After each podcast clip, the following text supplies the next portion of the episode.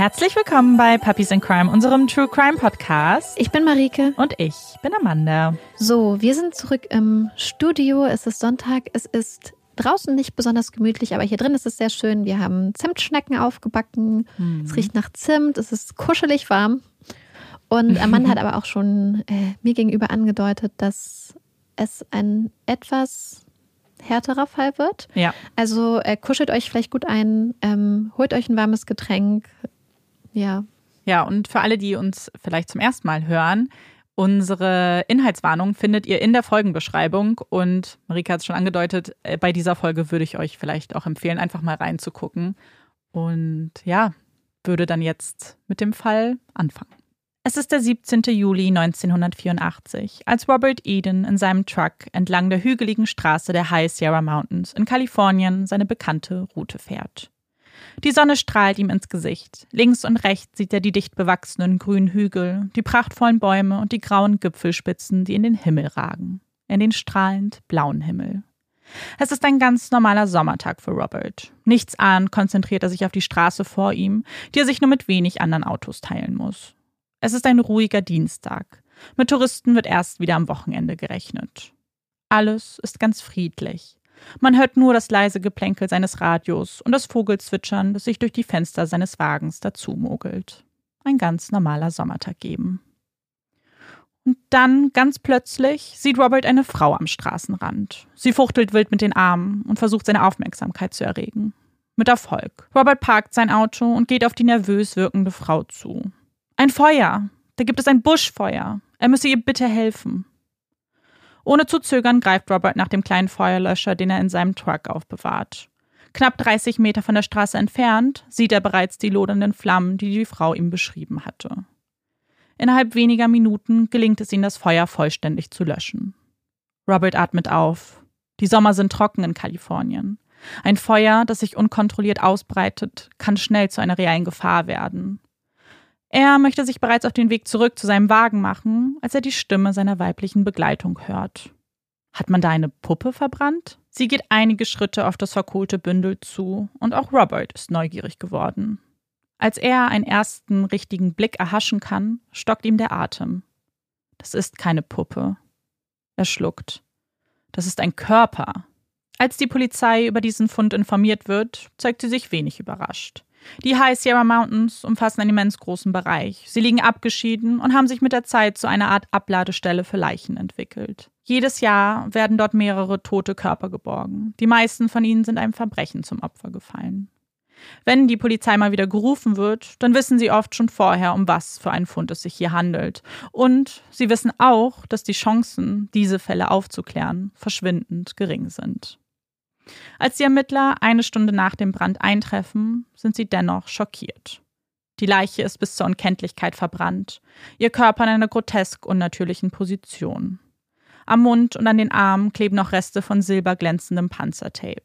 Um die Leiche herum finden sie diverse Gegenstände. Sie finden einen Löffel, Parfum, Ketten und Armbänder und etwas, das den Beamten Sorgen bereitet. Sie finden Windeln und Kinderkleidung. Eine Windel ganz nah am Körper der Leiche. Was bedeutet das? Dass vielleicht ein Kind in der unmittelbaren Umgebung ist? Oder dass die Frau, die da verbrannt vor ihnen liegt, vielleicht Kinder hat, die nun entführt wurden und in Gefahr sind?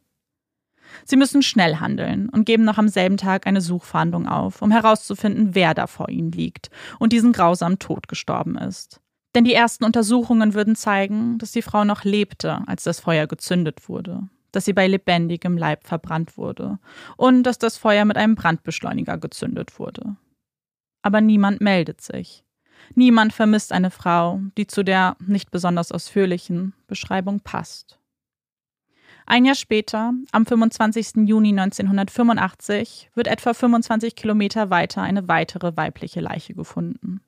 Sie befindet sich in einer kleinen Box, gerade mal 60 Zentimeter mal 9 Zentimeter groß der Körper in Embryonalhaltung und übersät von blauen Flecken und Würgemalen am Hals. Neben der Leiche finden die Ermittler blutbefleckte Laken und Kissenbezüge, Popcornbehälter, dreckige Socken und Unterwäsche. Die Todesursache kann nur noch geschätzt werden. Eine eindeutige Analyse war aufgrund des Zustandes der Leiche nicht mehr möglich. Entweder sie ist verhungert oder erstickt in der Box. so die ersten Vermutungen. Und auch hier werden Suchfahndungen aufgegeben. Auch in diesem Fall hofft man, die Leiche identifizieren zu können, ihr einen Namen geben zu können. Ohne Erfolg. Zwei Fälle, die von unterschiedlichen Countys bearbeitet werden. Zwei Fälle in den High Sierra Mountains, dem Abladeplatz für leblose Körper. Da ist Jane Doe Nummer 4873-84 und The Body in the Box. Zwei Fälle von so vielen in der Gegend, die nicht geklärt werden können. Bei denen man nicht einmal weiß, wer die Leichen eigentlich sind. Fälle von Menschen, die Beerdigungen bekommen, zu denen niemanden erscheint. Zwei Fälle, bei denen die Frauen auf grausamste Art und Weise ums Leben gekommen sind. Zwei Fälle, die absolut nichts miteinander zu tun haben. Oder 20 Jahre zuvor. Es ist der 6. Juli 1964, als es in der Tür von Fred May klopft. Vor ihm steht seine Nachbarin Theresa. Die 18-Jährige ist erst wenige Wochen zuvor mit ihrem Ehemann und ihrem kleinen Sohn in die Nachbarschaft der Kleinstadt Gold südlich von Sacramento gezogen. Die kleine, zierliche Frau mit den dunklen, braunen Haaren schaut Fred mit ihren großen blauen Augen an. Sie wirkt nervös, greift nach Freds Arm und sagt: Komm schnell, ich habe meinem Mann in den Arm geschossen. Sie zieht ihn aufgeregt hinter sich her und Fred folgt genügsam. Gemeinsam betreten sie das kleine Haus der Familie. Und dort sieht er ihn. Theresas Mann Clifford, regungslos am Boden liegen. Überall ist Blut. Er geht auf die Knie und sieht eine Wunde am Handgelenk des Opfers. Okay, halb so schlimm, denkt er. Doch dann, bei genauerem Hinsehen, wird ihm klar, die Kugel ist nicht im Arm. Sie ist weitergewandert bis ins Herz. Der Mann, der da vor ihm liegt, ist tot. Als die Polizei eintrifft, versucht Theresa sich zu erklären. Sie hatten sich gestritten, er wollte sie schlagen, mal wieder. Und dann hat sie da sein Gewehr gesehen. Sie wollte ihm nur etwas Angst einjagen, wollte sich schützen vor seinen Wutausbrüchen. Und dann hat sie geschossen, aus Versehen. Sie erinnert sich nur dunkel an den Vorfall. Aber es war ein Versehen, ganz sicher. Sie wollte ihn nicht töten. Trotz ihrer Schilderung entscheidet sich die Staatsanwaltschaft, sie des Mordes an ihrem Ehemann anzuklagen und einen Monat nach der Tat vor eine Jury treten zu lassen, die über ihr Schicksal entscheiden soll.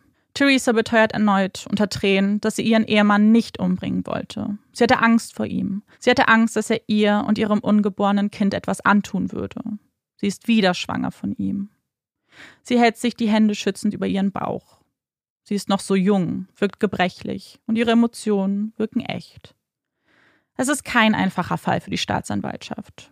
Sie haben Theresas Aussagen, die in die eine Richtung gehen, und die Aussagen der Familie des Opfers, die bestätigt, dass er ihr niemals etwas angetan hätte. Dass Theresa rasend eifersüchtig war und einen Kontrollzwang hatte. Dass er sich eigentlich von ihr trennen wollte. Aber sonst gibt es keine Zeugen. Niemanden, der etwas von der Tat selbst mitbekommen hat fast niemanden. Schließlich war der elf Monate alte Howard zum Zeitpunkt der Tat im Hause der Familie. Aber er kann nicht helfen, er kann nicht sprechen, kann nicht beteuern, wer hier die Wahrheit sagt und was wirklich passiert ist, kann nicht erläutern, warum Clifford sterben musste und ob es ein Unfall, Notwehr oder Mord war. Es liegt allein an der Jury und ob sie den Aussagen der jungen Mutter glauben möchten oder nicht. Eine Aussage mag Ihnen bei dieser Entscheidung vielleicht geholfen haben, denn es war Cliffords Schwester, die vielleicht das Zünglein an der Waage war. Sie sagte, sie sei überzeugt davon, dass Theresa den Mord an ihrem Ehemann geplant hatte. Aber sie will, dass sie freigesprochen wird, damit sie sich um die Kinder kümmern kann. Die Kinder sollen nicht ohne Vater und Mutter aufwachsen müssen. Am 10. September 1964, nach nur zwölf Prozesstagen und einer Stunde und 45 Minuten Beratungszeit, kehrt die Jury mit einem Nicht-schuldig-Urteil zurück. Theresa wird freigesprochen. Die Juroren strahlen sie an und Theresa kann die Tränen nicht zurückhalten. Sie formt ein Danke mit ihren Lippen und erwidert das Lächeln. Sie ist frei. Sie kann gehen, kann sich ein neues Leben aufbauen, weit weg von der schrecklichen Tat. Jetzt gibt es nur noch sie, Howard und das kleine Baby in ihrem Bauch. Das kleine Mädchen, das am 13. März 1965 das Licht der Welt erblickt. Sheila. Theresa ist gerade mal 18 Jahre alt und alleinerziehende Mutter von zwei Kleinkindern. Sie will eine gute Mutter sein, will für ihre Kinder da sein und ihnen ein sicheres Leben ermöglichen. Aber immer wieder stößt sie an ihre Grenzen, blickt zurück auf ihre eigene Kindheit und stellt fest, dass sie gar nicht richtig weiß, was eine gute Mutter ausmacht. Sie selbst hat ihre Mutter mit zwölf Jahren verloren. Es war ein traumatisches Erlebnis für die junge Theresa. Sie waren zusammen einkaufen gewesen. Und plötzlich und ohne Vorwarnung fiel sie um und war tot. Ihre Mutter, die wichtigste Bezugsperson in ihrem Leben, ist in ihren eigenen Armen verstorben. In einem Gang eines Supermarkts. Theresa stützte das in eine tiefe Depression, die sie nie therapierte. Denn dafür gab es kein Geld. Theresas Vater war bereits Jahre zuvor an Parkinson erkrankt und hatte seinen Job aufgeben müssen. Er war frustriert. Er war doch eigentlich der Mann im Haus. Er sollte das Geld verdienen und die Frau die Kinder hüten. Stattdessen war es andersrum. Er blieb zu Hause und sie ernährte die Familie. Es war eine Frustration, die er an den Kindern ausließ. Es waren Schläge, Beleidigungen, die Theresa und ihre Geschwister immer zu begleiteten. Aber damals war da immer noch ihre Mutter. Sobald sie nach Hause kam, war wieder alles gut. Sie war ihr großes Vorbild. Theresa war ein richtiges Mamakind. Und sie so verlieren zu müssen, zerstörte etwas in ihr. Und es zerstörte die Familie. Denn plötzlich war da niemand mehr, der das Geld nach Hause brachte. Also musste jeder für sich selbst kämpfen.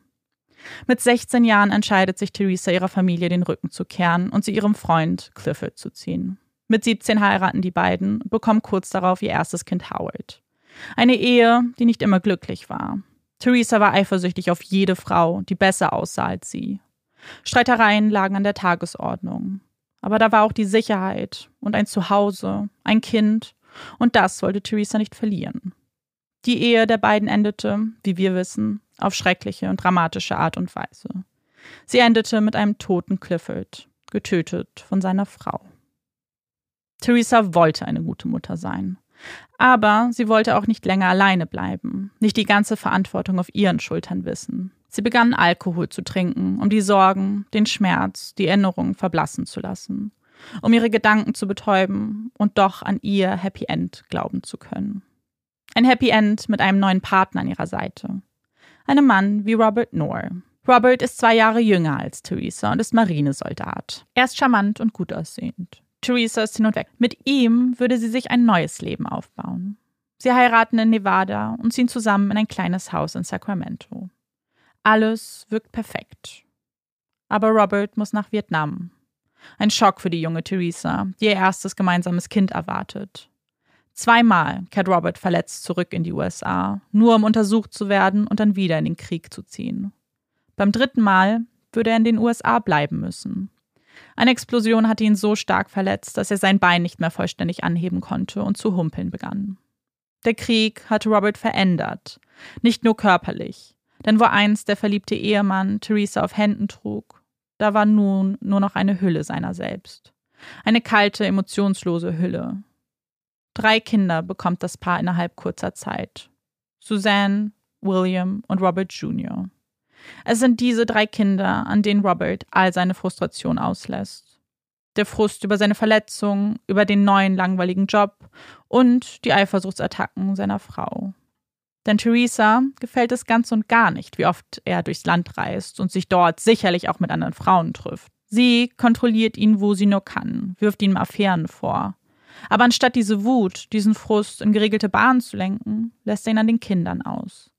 Er schlägt sie, wann immer es ihm passt. Er schleudert sie durch die Wohnung, schnappt sich seinen Jüngsten und wirft ihn in die Toilette. Und Theresa versucht dazwischen zu gehen, schaltet sich ein, beschützt ihre Kinder vor dem Haustürern. Aber seine Wut, seine Aggression schwappt langsam auch auf sie über. Denn wenn Robert geht und sie alleine lässt, dann sind da wieder diese Gedanken, die Eifersucht und die Angst, alleine zu sein. Und dann gibt sie den Kindern die Schuld.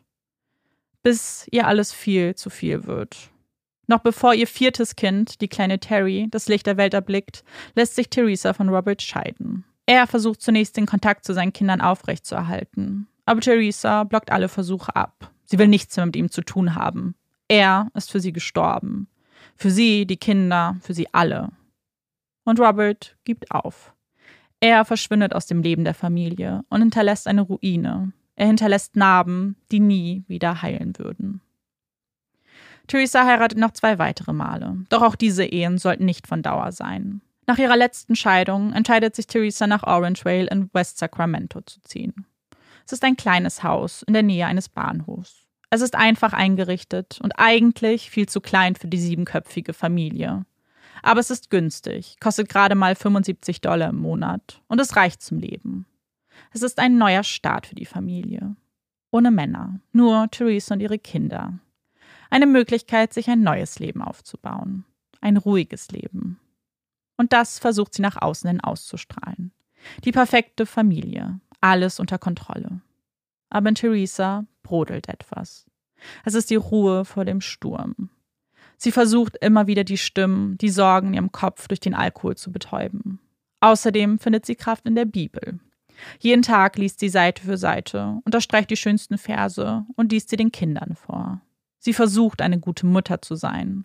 Sie verkauft ihren Schmuck, damit sie den Kindern neue Kleidung spendieren kann. Die Jüngsten nimmt sie mit zum Eisessen, wenn die anderen in der Schule sind. Und dann müssen sie ihr versprechen, dass sie ihnen nichts davon erzählen würden, denn sonst gäbe es Streit.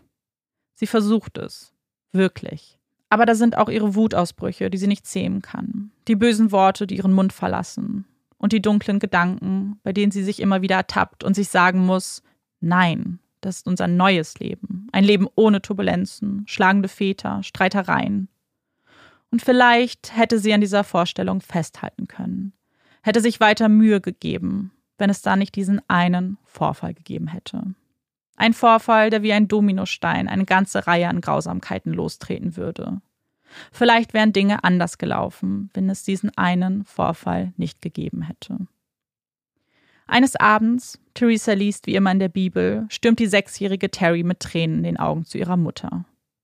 Sie berichtet ihr, dass ihr ältester Bruder Howard komische Sachen mit ihr gemacht hat. Es hat weh getan, da unten.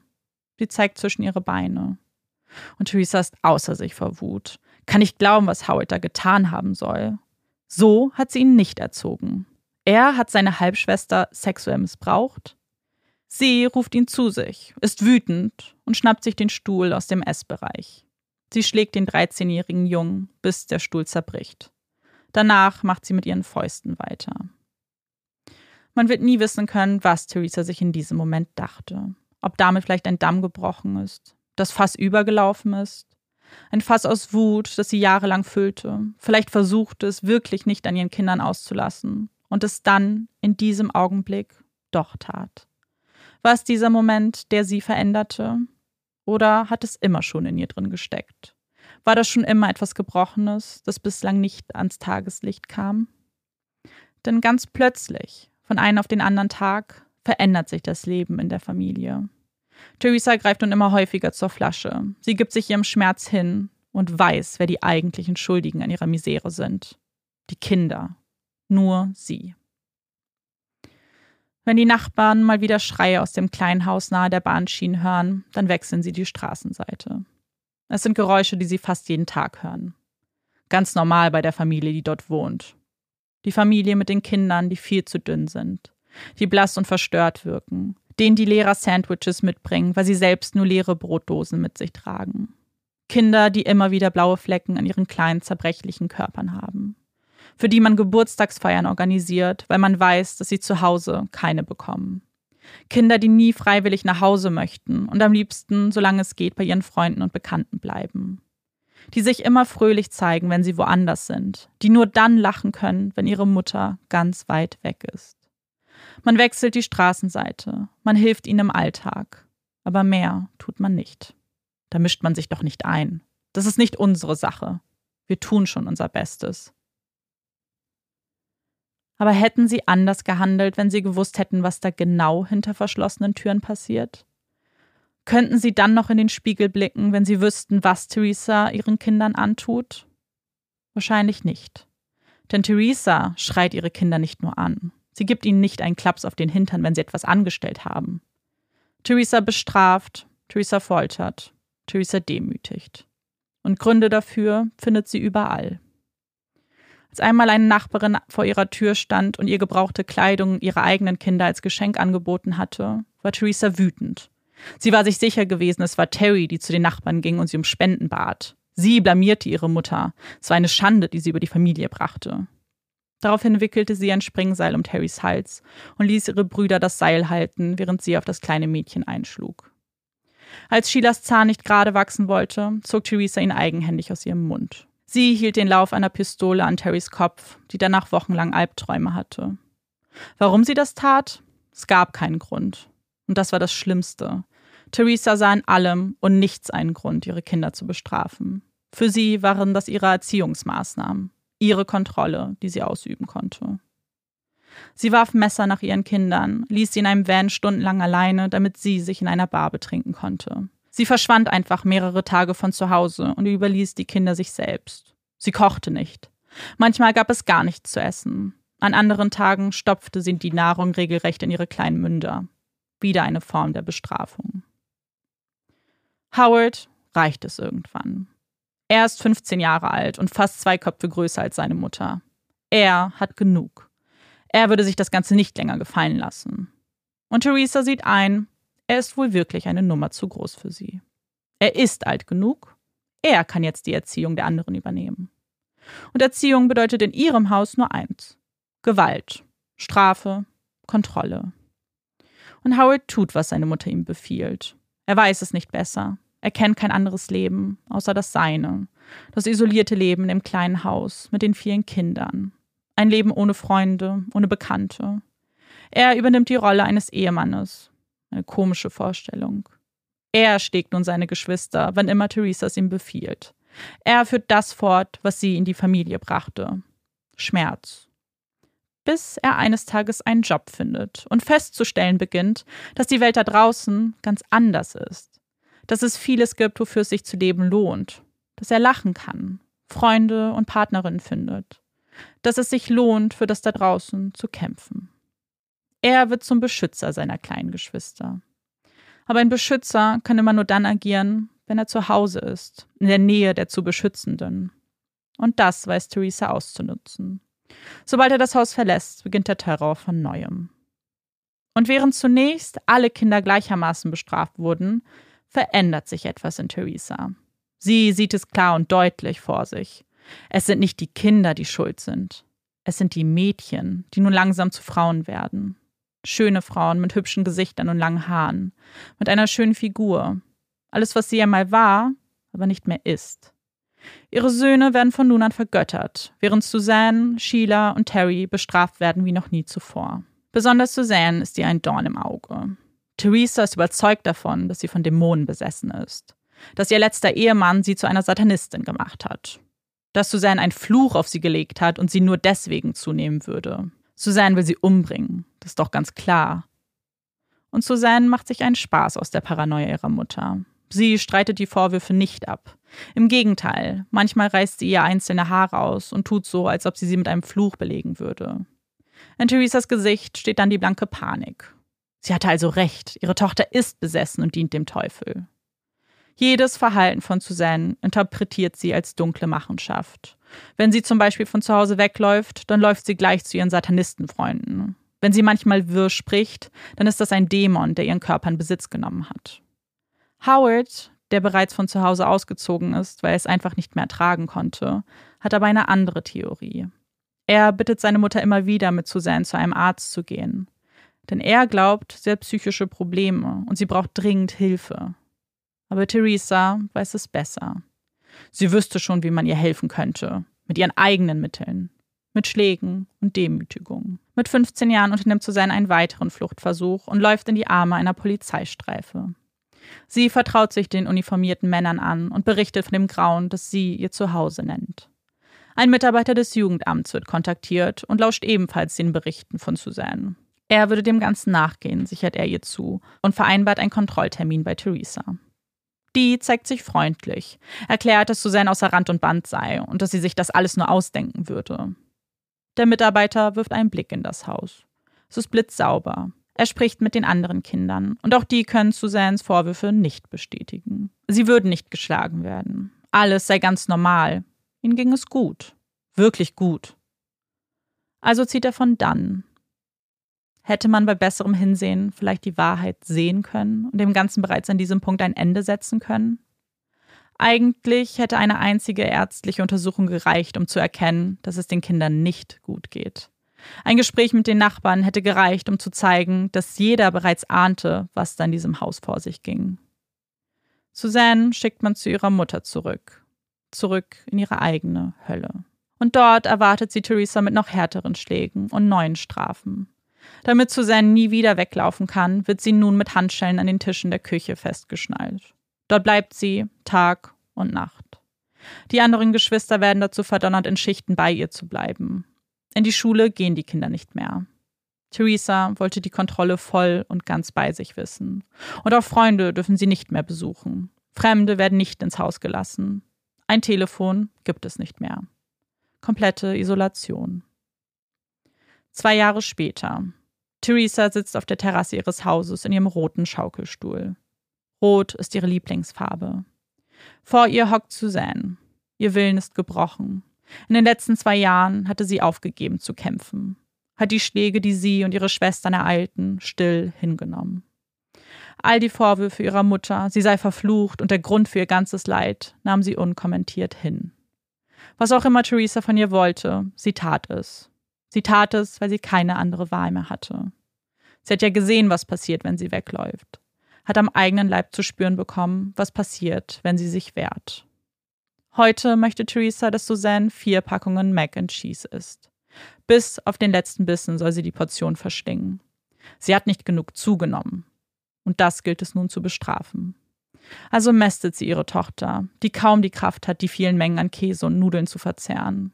Die anderen Kinder beäugen die Szene aus sicherer Distanz. Es ist die erste Mahlzeit, die Suzanne seit Tagen bekommt. Wie hätte sie dazu nehmen sollen? Aber dieses Mal zeigt nicht den gewünschten Erfolg. Suzanne ist immer noch viel zu dünn. Wie kann ihre Tochter so dünn sein, während sie selbst die 110 Kilo Marke überschritten hat? Es muss das Werk des Teufels sein.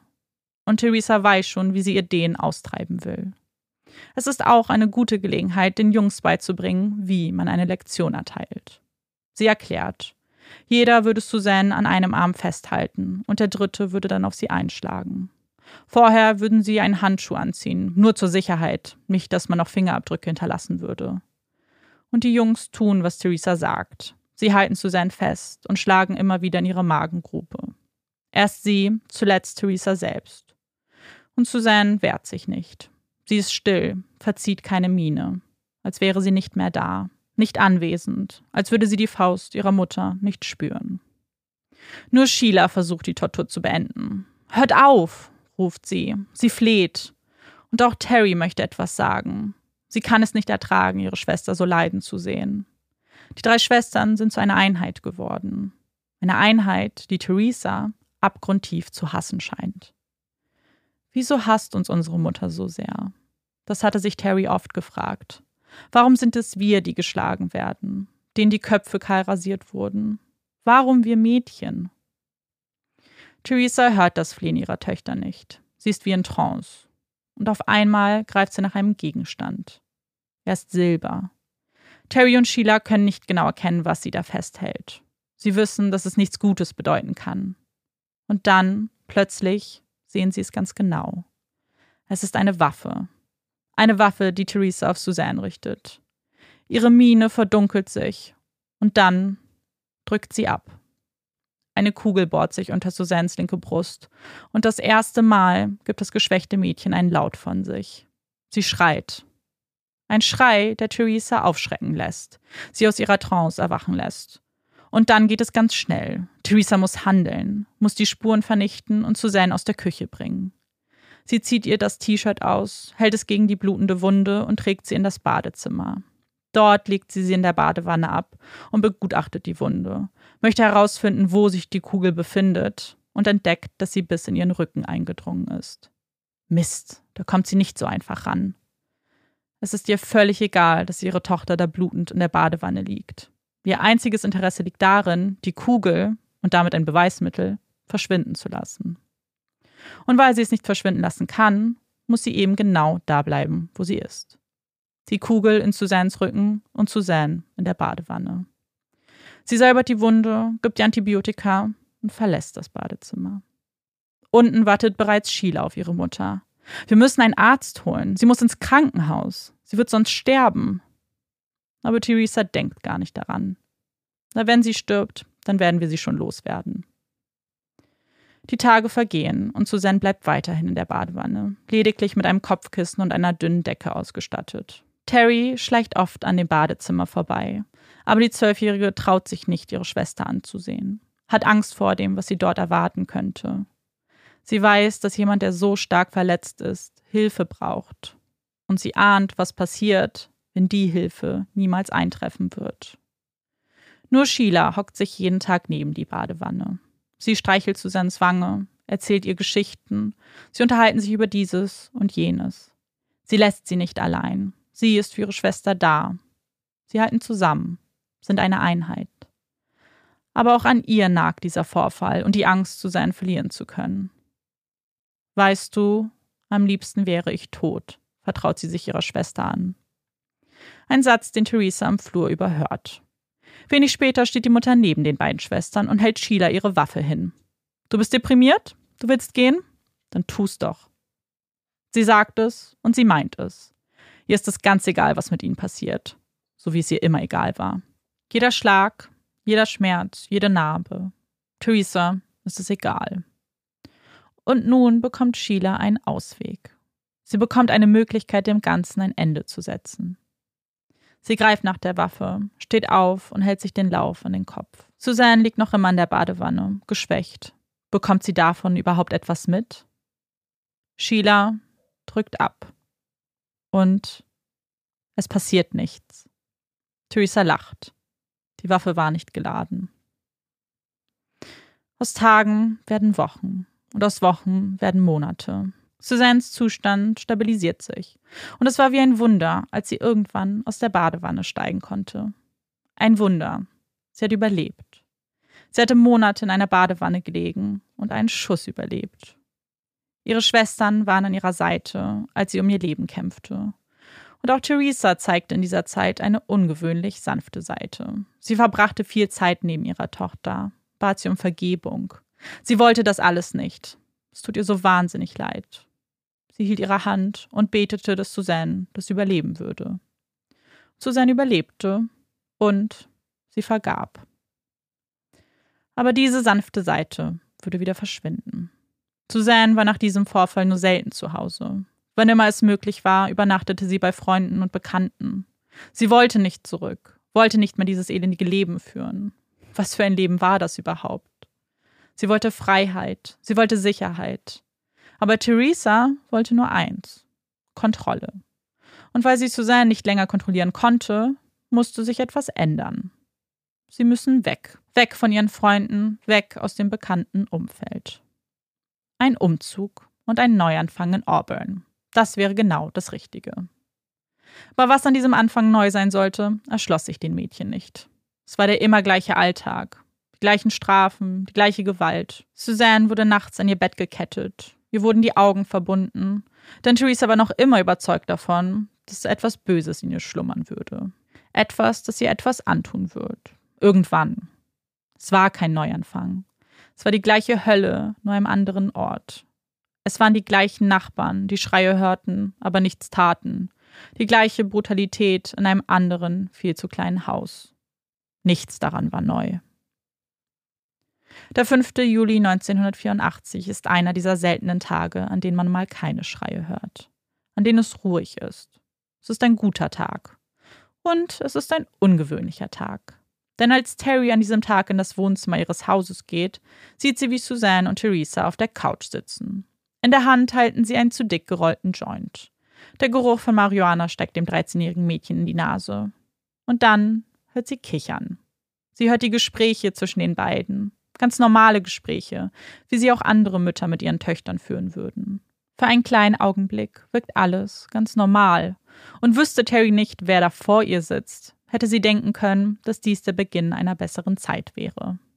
Sie wusste nicht, dass dies der Beginn eines noch schlimmeren Kapitels werden würde. Wie hätte sie das auch wissen sollen? Motiviert durch die Wirkung der Droge, bittet Suzanne darum, ausziehen zu dürfen. Sie braucht nur ein Flugticket, ganz egal wohin irgendwo ganz weit weg, vielleicht Alaska. Sie würde dort einen Job finden und sie würde nie wieder etwas von ihr hören. Versprochen. Theresa überlegt einen Moment. Vielleicht ist es auch bei ihr die Wirkung der Droge, die sie zu ihrer Antwort verleitet. Sie stimmt zu. Okay. Suzanne darf gehen. Sie bekommt ihr Flugticket. Unter einer Bedingung. Sie möchte ihr die Kugel aus dem Rücken entfernen. Sie muss sicher gehen, dass niemand von dem Schuss und dem Vorfall erfahren würde. Und ganz sicher kann sie sich nur sein, wenn sie die Kugel in ihren Händen hält. Es würde schnell gehen. Sie würden es jetzt sofort auf dem Küchenboden hinter sich bringen. Na gut, denkt sich Suzanne. Für sie klingt das ganz logisch. Und es klingt wie das Licht am Ende des Tunnels. Noch ein letztes Mal ein bisschen Schmerz aushalten. Das letzte Mal die Zähne zusammenbeißen. Danach ist sie frei, kann gehen, kann ein Leben führen, wie sie es sich immer erträumt hat, kann alles vergessen. Nur noch das eine letzte Mal. Die nächsten Stunden ähneln den Szenen aus Frankensteins Monster oder einem anderen Horrorfilm.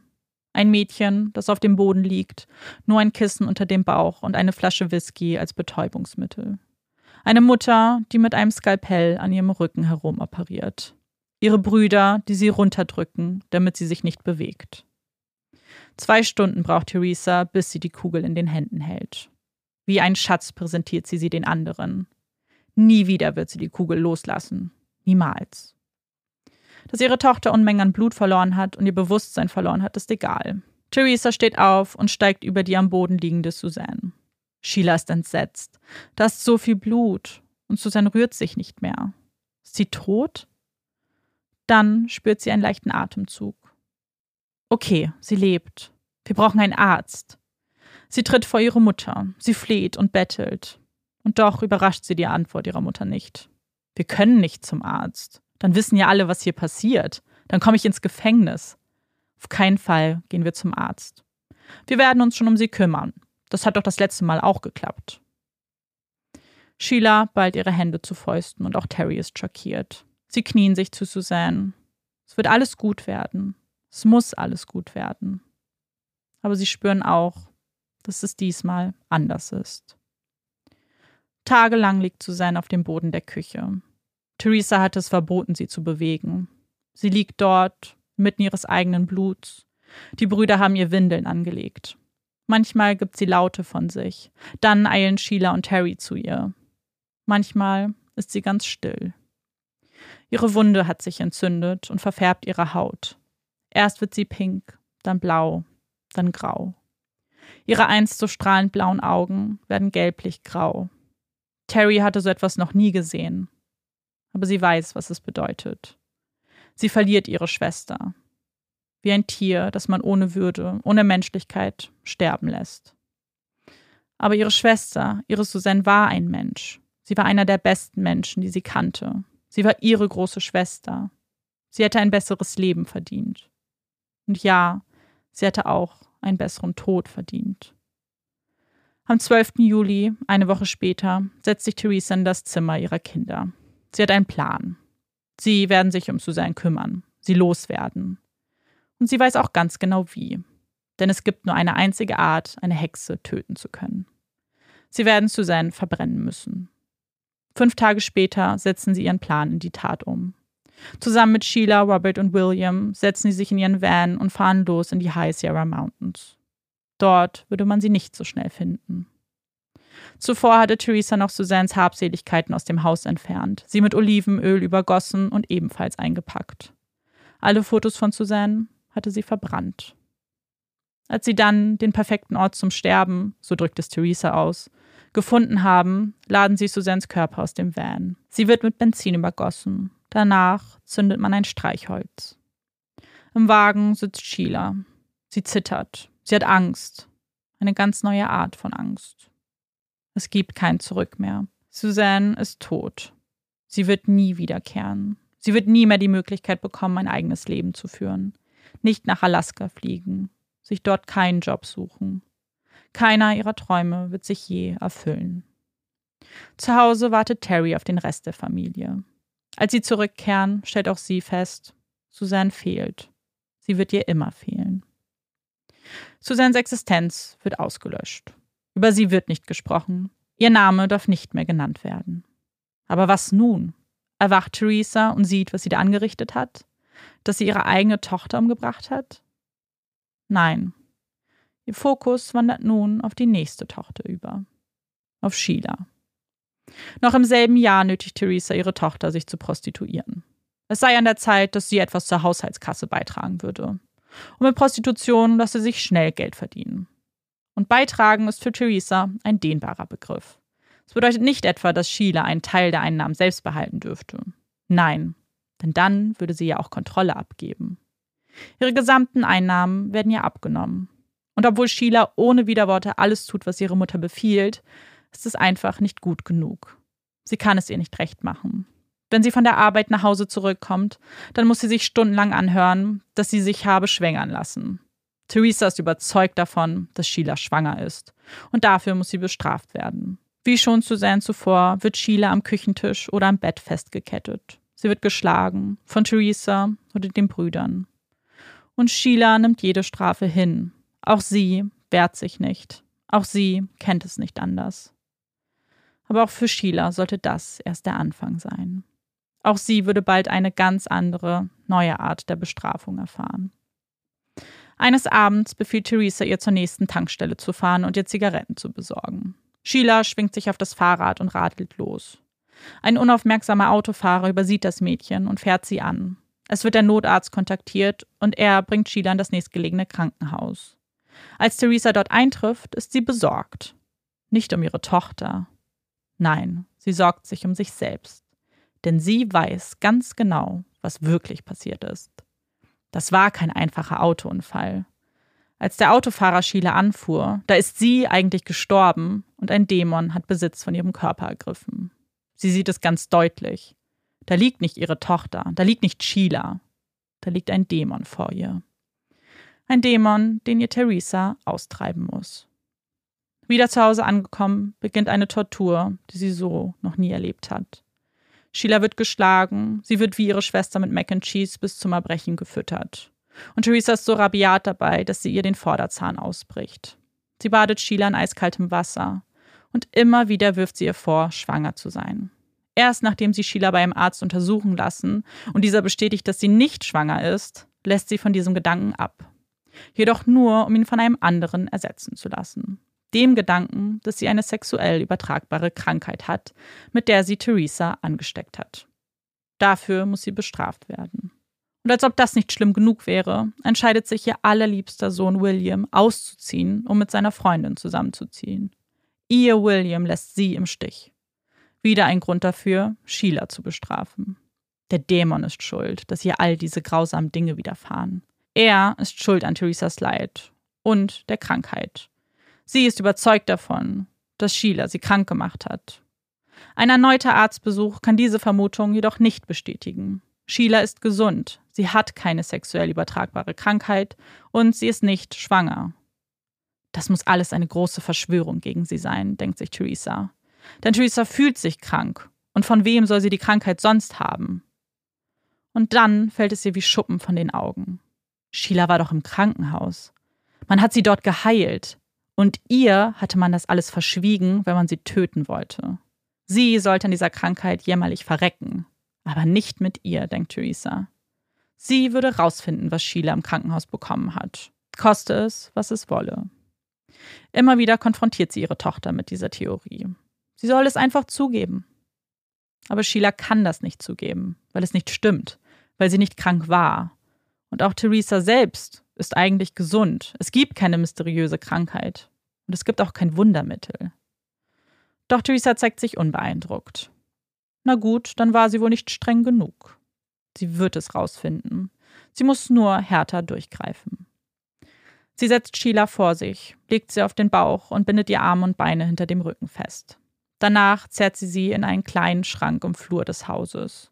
Sie entfernt das unterste Regal und quetscht ihre Tochter in diesen viel zu kleinen Raum. Gerade mal ein paar Bücher hätten dort Platz gefunden. Theresa verschließt den Schrank und entfernt den Knauf. Sie würde entscheiden, wann Sheila rauskäme. Und zwar erst, wenn sie gesteht und die Wahrheit sagt. Tage vergehen und Sheila bleibt einsam in dem Schrank gefangen. Es ist dunkel und stickig. Es gibt keine direkte Luftzufuhr, kein Licht. Sie bekommt nichts zu essen, nichts zu trinken. Wenn Terry an dem Schrank vorbeigeht, dann bleibt sie oft stehen. Sie fährt mit der Hand über das Holz und hofft, dass es Sheila gut geht einigermaßen gut. Theresa öffnet den Schrank einmal täglich, um zu schauen, ob sich Sheilas Meinung geändert hat, ob sie mit der Wahrheit rausrücken will. Und meistens ist Sheila zu schwach, kann sich nicht äußern, selbst wenn sie es wollte. Eines Tages sammelt sie aber ihre Kraft. Sie muss nur einen einzigen Satz über ihre Lippen bringen. Sie kann das schaffen. Als ihre Mutter das nächste Mal den Schrank öffnet, gibt sie alles zu. Ja, sie war krank. Ja, sie hat ein Heilmittel im Krankenhaus bekommen. Theresa ist zufrieden. Sie hilft ihrer Tochter aus dem Schrank und macht ihre Arme und Beine frei. Das Gefühl in diesem Moment muss unglaublich gewesen sein. Die Freude über die neu gewonnene Freiheit, über die frische Luft, das Licht. Sie setzen sich gemeinsam an den Küchentisch. Theresa hält ihr ein Glas Wasser hin. Sheila trinkt. Sie spürt, wie ein bisschen Kraft zurück in ihren Körper wandert. Alles ist gut. Dann spürt sie den Blick ihrer Mutter auf sich. Was war es? Sheila versteht nicht. Na, was haben sie dir gegeben? Welches Medikament? Und Sheila zögert. Soweit hatte sie nicht gedacht. Sie wollte nur raus. Sie wollte nicht mehr in dem Schrank bleiben. Theresa steht auf. Du lügst. Du lügst schon wieder. Sie schleudert Sheila auf den Boden und beginnt wieder Arme und Beine hinter dem Rücken zusammenzubinden. Die Freiheit war nur von kurzer Dauer. Bitte nicht, nicht zurück in den Schrank, in den viel zu kleinen Schrank, ohne Licht und ohne Luft. Aber schon sieht Sheila, wie sich die Tür verschließt und sie wieder ganz einsam und allein ist. Drei Tage hat Sheila in dem Schrank aus. Drei Tage ohne menschliche Zuwendung, ohne Essen, ohne Trinken, ohne frische Luft. Bis Theresa das Haus für einen ihrer seltenen Einkaufstrips verlässt. Terry hatte die ganze Zeit auf diesen Augenblick gewartet, auf den Moment, wo sie mit ihrer Schwester allein ist und ihr helfen kann. Kaum fällt die Tür ins Schloss, eilt Terry in die Küche. Sie zieht Schränke und Schubladen auf, aber sie findet nichts. Es gibt nichts zu essen, nichts zu trinken in dem Haus. Nur eine Dose Bier findet sie. Besser als nichts, denkt Harry, schnappt sich die Dose und eilt zu dem Schrank im Flur. Sie weiß nicht, wie viel Zeit ihr bleibt. Es muss schnell gehen. Sie sucht den Knauf, den Theresa am Badezimmer versteckt, und öffnet die Schranktür. Dort sieht sie Sheila, nass geschwitzt und regungslos. Hey, ich bin's, flüstert sie und hält Sheila die Dose Bier hin. Sheila schüttelt den Kopf. Sie will keinen Alkohol trinken. Sie will Wasser. Ich hab nichts anderes, sagt Harry und hält die Dose an ihren Mund. Sheila trinkt Schluck für Schluck. Dann hört Terry den Wagen in der Einfahrt. Tschüss, Sheila. Sie schließt die Tür und versteckt den Knauf. Dann hört sie ein Geräusch aus dem Schrank. Es ist Sheilas Stimme. Hey, da ist ein Licht, ein Loch. Ich kletter dahin. Dann rumpelt es und ein lauter Knall erfüllt den Flur. Danach herrscht Stille. Sheila hatte versucht, die anderen Regalbretter nach oben zu klettern, hatte sich an ihnen festhalten wollen, hatte geglaubt, dass da oben vielleicht ein Ausgang wäre. Eine Möglichkeit, diesem Schrank zu entfliehen. Dann sind die Regalbretter auf das schmächtige Mädchen niedergeprasselt und haben sie unter sich begraben. Vier Tage herrscht Stille. Vier Tage traut sich niemand in den Schrank zu sehen. Erst nach vier Tagen öffnet Theresa die Tür und sieht dort Sheila in ihrem eigenen Blut. Ihre Augen sind geöffnet und leer. Sie ist tot. Sheila ist in dem Schrank gestorben. Sie hatte gekämpft, hatte immerzu gehofft, diesem Schicksal entkommen zu können. Sie wollte auch einfach nur ihr eigenes Leben führen, wollte glücklich sein. Und auch sie wurde von ihrer eigenen Mutter umgebracht. Wieder hat Theresa einen Plan. Einen anderen Plan als damals bei Suzanne. Sie müssten sich etwas Neues überlegen. Schließlich dürften diese beiden Taten niemals miteinander in Verbindung gebracht werden. Also schnappt sie sich eine Box, die William damals von seinem Job im Kino mitgebracht hatte. Sie sucht sich einen Kissenbezug und stellt vorher sicher, dass kein einziges Haar der Familie daran zu finden ist. Sie legt den Bezug in die Box, danach folgt Sheilas Körper. Sie schleppen die Box in den Van und machen sich wieder auf den Weg.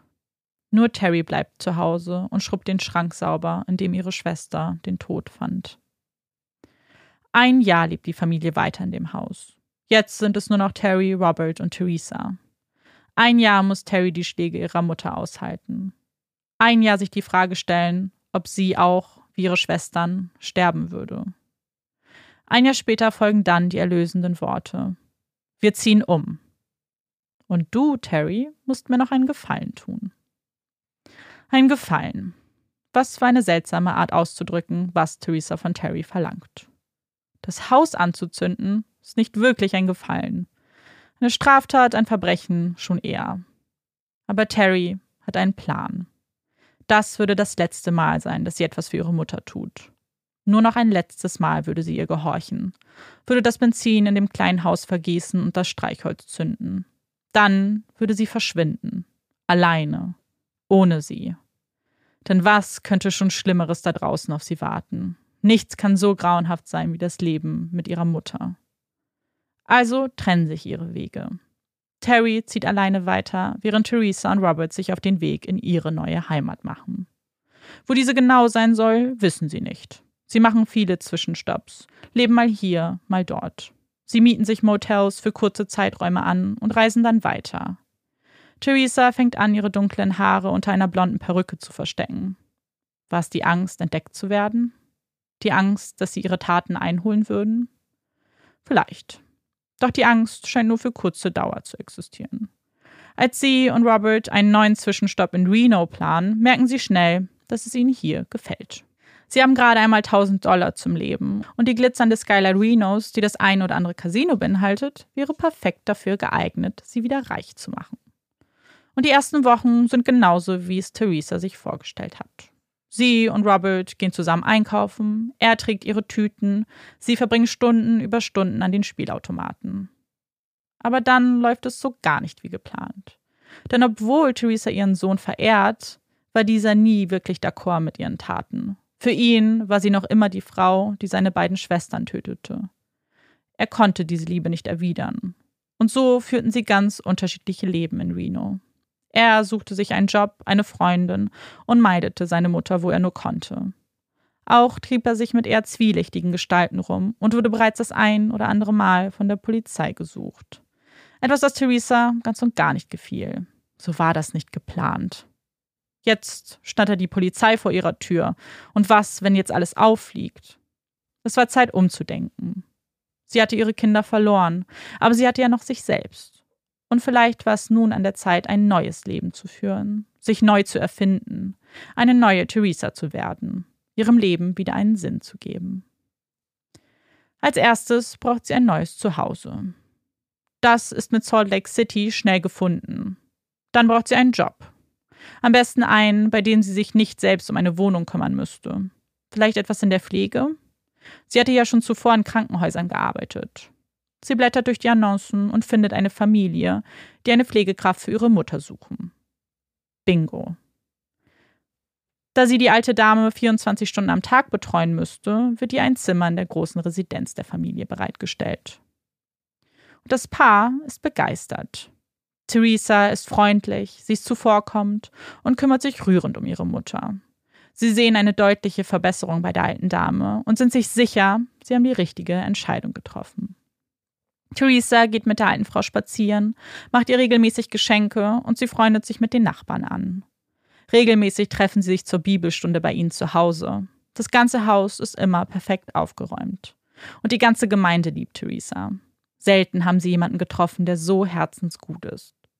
Theresa erzählt nur wenig von ihrer Vergangenheit. Ihre eigene Kindheit beschreibt sie immer als harmonisch. Sie sei auf einer Farm aufgewachsen, berichtet sie stolz. Sie habe selbst nur zwei Söhne, aber die seien früh ausgezogen. Weitere Fragen stellt man ihr nicht. Es gibt nur eine einzige Sache, die ihren Arbeitgebern etwas Sorgen bereitet. Sie nimmt sich nie frei. Das kann doch nicht gesund sein. Sie erinnern Theresa regelmäßig daran, sich etwas Zeit für sich zu nehmen und nicht immer nur an andere zu denken. Und irgendwann bittet Theresa um einen vierwöchigen Urlaub. Die Familie stimmt zu. Wohin Theresa fährt, weiß man nicht. Aber als sie nach vier Wochen nicht zurückkehrt, sondern ihren Urlaub ohne vorherige Absprache verlängert, entscheidet man sich dafür, sich eine neue Pflegekraft zu suchen. Eine, die vielleicht etwas zuverlässiger ist. Aber Theresa findet schnell eine neue Anstellung. Und wieder ist es eine Familie, die völlig hin und weg ist von Theresa. Sie ist so fleißig. Sie wird ein Teil ihrer Familie. Sie feiern Feiertage zusammen, machen sich Geschenke und sind dankbar für jeden Tag, den sie Theresa an ihrer Seite wissen und wissen, dass sie sich gut um ihre Mutter kümmert. Theresa wird fester Bestandteil der Gemeinde, hat für jeden ein offenes Ohr und wieder, wie bei der Familie zuvor, zeigt sie sich einfühlsam und setzt die Bedürfnisse anderer über die eigenen. Sie trinkt kaum Alkohol und jeden Cent, den sie verdient, spart sie. Theresa geht es gut. Sie ist glücklich. Und während Theresa eine neue Familie gefunden hat und sich ein neues Leben aufgebaut hat, ahnt sie nicht, dass Terry nur wenige Meilen von ihrer Mutter entfernt lebt. Mutter und Tochter hat es durch Zufall in dieselbe Stadt gezogen. Aber Terry führt kein glückliches Leben. Bei ihr ist nicht alles rosarot, Friede, Freude, Eierkuchen. Sie konnte die Taten ihrer Mutter nie ganz verarbeiten. Nachdem sich ihre Wege trennten, prostituierte sie sich dort, wo zuvor auch Sheila arbeitete. Sie brauchte Geld, schnell, und wusste sonst nicht, wohin sie gehen konnte. Für den Anfang war das auch ganz okay.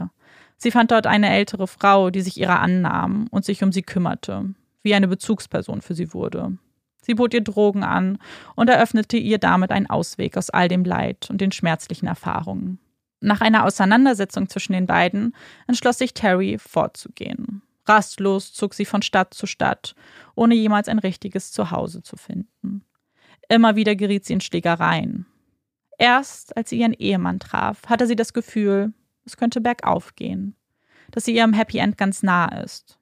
Sie hat jemanden gefunden, der sie liebt und den sie liebt, mit dem sie sich eine Zukunft vorstellen kann. Gemeinsam zogen sie zu seinen Eltern. Aber auch das Leben dieser Familie ist von Gewalt und Auseinandersetzung geprägt. Immer öfter muss die Polizei erscheinen, um die Streitereien zu klären. Und auch Terry wird das ein oder andere Mal festgenommen. Das Leben bei der Familie erinnert sie zu sehr an ihre eigene Kindheit. Es öffnet alte Wunden und die Albträume häufen sich wieder. Sie träumt von dem einmal, als ihre Mutter sie in eine Kühlbox sperrte und von oben auf den Deckel drückte. Sie träumt von ihren Schwestern und all dem Leid, den Bildern. Terry weiß, ihre Mutter kontrolliert sie noch immer. Sie müssen nicht einmal zusammenleben. Sie muss nicht mal in ihrer Nähe sein, aber sie spürt ihre Kontrolle. Und immer wieder fragt sie sich, wäre sie auch eine schlechte Mutter? Würde sie ihre Kinder auch schlagen? Wenn sie jemals Kinder bekommen würde. Sie selbst glaubt nicht daran. Zu oft hatte sie Schläge und Tritte in ihrer Magengrube aushalten müssen. Aber wenn doch, wenn es eine winzig kleine Chance gibt, soll sie sie überhaupt wahrnehmen? Wäre sie anders? Als sie eines Tages die Kinder einer Bekannten babysittet, läuft alles aus dem Ruder. Während sie sich um das eine Kind kümmert, läuft das andere in die Küche und zündet ein Streichholz. Noch rechtzeitig, bevor Schlimmeres passieren kann, eilt sie in die Küche und erhebt die Hand. Sie stoppt sich selbst, sie schlägt nicht zu. Aber sie dachte daran. Und fast hätte sie es getan. Fast wäre sie wie ihre eigene Mutter geworden. Aber in diesem Moment trifft sie eine Entscheidung. Es wird Zeit, dagegen anzugehen. Ihre Mutter wird sie nie wieder kontrollieren können. Und es gibt nur eine Möglichkeit, wie sie das schaffen kann. Sie muss ihre Mutter zur Rechenschaft ziehen. Sie wird nicht mehr schweigen, wird ihre Mutter nicht mehr beschützen. Es reicht. Sie spricht mit ihrem Psychiater, danach mit dem Sozialdienst, mit ihrer Familie, mit ihrem Mann. Aber niemand glaubt ihr. Niemand nimmt ihre Vorwürfe ernst. Keiner kann sich vorstellen, dass es möglich ist, ein derartiges Grauen zu überleben. Und ein letztes Mal will sie es noch versuchen und spricht mit einer Freundin. Mehrere Stunden lauscht diese Terry und kann nicht glauben, was ihr da berichtet wird. Ist das möglich? Kann das wirklich wahr sein? Als allererste beschließt sie, Terry zu glauben und ihr zu helfen. Sie kontaktieren einen befreundeten Polizeibeamten, der mit einem Kollegen vorbeikommt und Terry befragt. Und auch er hört ihr zu, nimmt die Aussage auf und leitet das Protokoll an seinen Vorgesetzten weiter. Terry hofft so sehr, dass es jetzt jemanden gibt, der etwas unternimmt, der sie ernst nimmt. Aber wieder folgen keine Konsequenzen. Sie gibt auf. Es gibt einfach niemanden, der ihr glaubt. Niemand, der ihr zuhören möchte. Die Zeit vergeht und Terry scheint sich mit dem Schicksal abgefunden zu haben. Bis sie eines Abends mal wieder America's Most Wanted guckt, ihre Lieblingssendung. Und dort sieht sie, wie Verbrechen besprochen werden, die noch viel länger zurückliegen als ihre. Also gibt sie dem Ganzen doch noch eine Chance. Sie ruft die Produzenten an und die leiten sie an die Ermittler des Placer Countys weiter. Dort gibt es nämlich einen Fall, der sehr gut zu der Beschreibung passt. Der Fall der Jaden Doe Nummer 4873-84. Als der Ermittler das erste Mal mit Terry spricht, ist er euphorisch.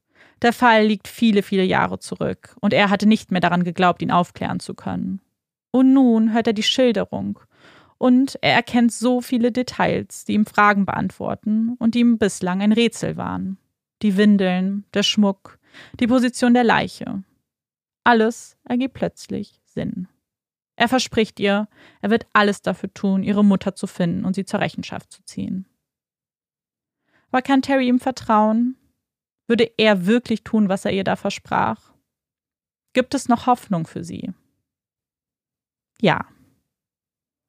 Am 4. November 1993, fast zehn Jahre nach der Tat, erstatten die Ermittler Strafanzeige gegen Theresa und ihre beiden Söhne Robert und William. In allen Bezirken herrscht oberste Priorität, die drei Beteiligten finden zu können. William wird in einem Vorort von Sacramento festgenommen, wo er in einem Lagerhaus arbeitet. Die Ermittler erfahren bald, dass Robert bereits im Gefängnis ist, weil er dort eine Haftstrafe wegen Mordes absitzt. Er hatte einen Barkeeper in Reno getötet. Und zunächst will keiner der beiden Brüder mit den Ermittlern kooperieren. Aber bald gestehen sie und berichten detailliert von den Morden an Sheila und Suzanne. Fünf Tage später erhalten die kalifornischen Ermittler einen Anruf von den Behörden in Salt Lake City. Man teilt ihnen mit, dass sie Theresa durch einen Führerscheinantrag aufgespürt haben. Sie war erst fünf Tage vorher wegen Trunkenheit am Steuer festgenommen worden. Und kurz vor Einbruch der Dunkelheit klopft man an der Tür der großen Residenz, in der Theresa arbeitet. Es dauert nicht lange, da öffnet sie ihnen selbst die Tür. Die Polizisten informieren sie, dass sie des Mordes angeklagt ist. Und sie scheint wenig überrascht.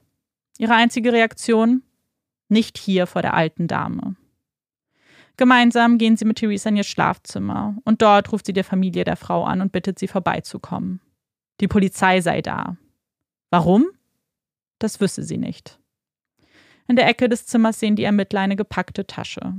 Wahrscheinlich hatte Theresa bereits mitbekommen, dass nach ihr gesucht wird. Wer weiß, was gewesen wäre, wenn die Ermittler nur ein wenig später gekommen wären. Die Familie, bei der sie arbeitet, zeigt sich überrascht. Das kann nur ein Missverständnis sein. Ihre Theresa soll des Mordes angeklagt sein? Das ist unmöglich. Niemals würde sie so etwas tun. Sie kennen sie doch. Sie würden zu ihr stehen, ihr dabei helfen, einen Anwalt zu finden, der sie da rausboxt der die Wahrheit ans Tageslicht bringt. Doch genau diese Wahrheit wird nun endlich nach außen getragen. Nach so vielen Jahren wird ihr der Prozess gemacht. Ein Prozess, dessen Weg steinig und schwer war. Denn Theresa kooperierte nicht mit den Ermittlern. Im Gegenteil. Sie und ihr Anwalt versuchten alles Mögliche, damit sie nicht nach Kalifornien ausgeliefert werden würde. Ohne Erfolg. Selbst als der Prozess schon vor der Tür steht, beginnt ihr Anwalt einen Antrag nach dem nächsten zu stellen. Theresa sei nicht fähig, vor Gericht aufzutreten. Mehrere Gutachter sollen ihre Psyche einschätzen und die Meinungen gehen auseinander. Einer bestätigt ihr eine multiple Persönlichkeitsstörung, ein anderer eine narzisstische Persönlichkeitsstörung, ein dritter sagt, sie sei völlig gesund. Am Ende sagen sie aber alle, sie ist verhandlungsfähig. Also geht der Kampf ihres Anwaltes weiter. Denn sie verstehen nicht, warum der Prozess in Placer County stattfinden soll. Schließlich sei dort nur die Leiche von Suzanne gefunden worden. Die Tat selbst hat aber in Sacramento stattgefunden. Es ist ein ewiges Hin und Her und dient sicherlich nur dazu, Zeit zu schinden und sich eine gute Verteidigungsstrategie überlegen zu können. Zwei Jahre geht dieses Spiel gut. Zwei Jahre schaffen sie es, den Prozess immer weiter nach hinten zu schieben, bis er dann doch stattfindet. Im November 1995 soll der Prozess eigentlich beginnen. Aber dazu kommt es nicht. Sie brauchten keine Verteidigungsstrategie. Denn etwas Entscheidendes hatte sich verändert. Theresa erfährt, dass ihr Sohn Robert ein Plea-Deal eingegangen ist. Er hatte bereits vollständig gestanden. Also änderte auch sie ihren Plea, um der Todesstrafe zu entgehen. Sie bekennt sich in allen Tateinheiten für schuldig. So wird sie des zweifachen Mordes, zweifacher Anstiftung zum Mord, schuldig gesprochen. Außerdem wird angemerkt, dass es sich bei den Morden um Serienmorde sowie Morde aus Folter handelte. Sie wird zu zweifacher lebenslanger Haft verurteilt. Robert wird zu drei Jahren Haft für seine Beteiligung an den Morden verurteilt. 2013 wurde er aus dem Gefängnis entlassen. William erhält eine Bewährungsstrafe und muss eine Therapie machen. Heute führt er ein normales Leben und ist bereits in mehreren TV-Sendungen aufgetreten, um über den Fall zu sprechen. Theresa kann 2027 das erste Mal eine Bewährung beantragen. Dann ist sie 81 Jahre alt. Als das Urteil verlesen wird, sieht man die unterschiedlichsten Reaktionen im Saal. Theresas Freunde aus Salt Lake City können es immer noch nicht glauben. Sie sind fest davon überzeugt, dass sie unschuldig ist. Sie schreiben ihr Briefe ins Gefängnis, besuchen sie und halten an dem Glauben fest, dass das alles ein großes Missverständnis sei. Terry atmet auf. Sie ist glücklich. Sie hat es endlich geschafft. Jetzt kann sie ihr Leben führen ohne die Kontrolle ihrer Mutter. Sie hat sie besiegt. Aber Terry hat nie ihr Happy End bekommen. Es war nicht auf magische Art und Weise alles wieder gut. Sie hatte es so sehr gehofft, aber dem war nicht so. Am 13. April 2011 schrieb Terry ihre Erinnerung in einem Text nieder. Er beginnt mit den folgenden Worten. Ich möchte erst einmal Hallo sagen. In gewisser Weise soll mir dieser Text helfen, meine Dämonen zu besiegen.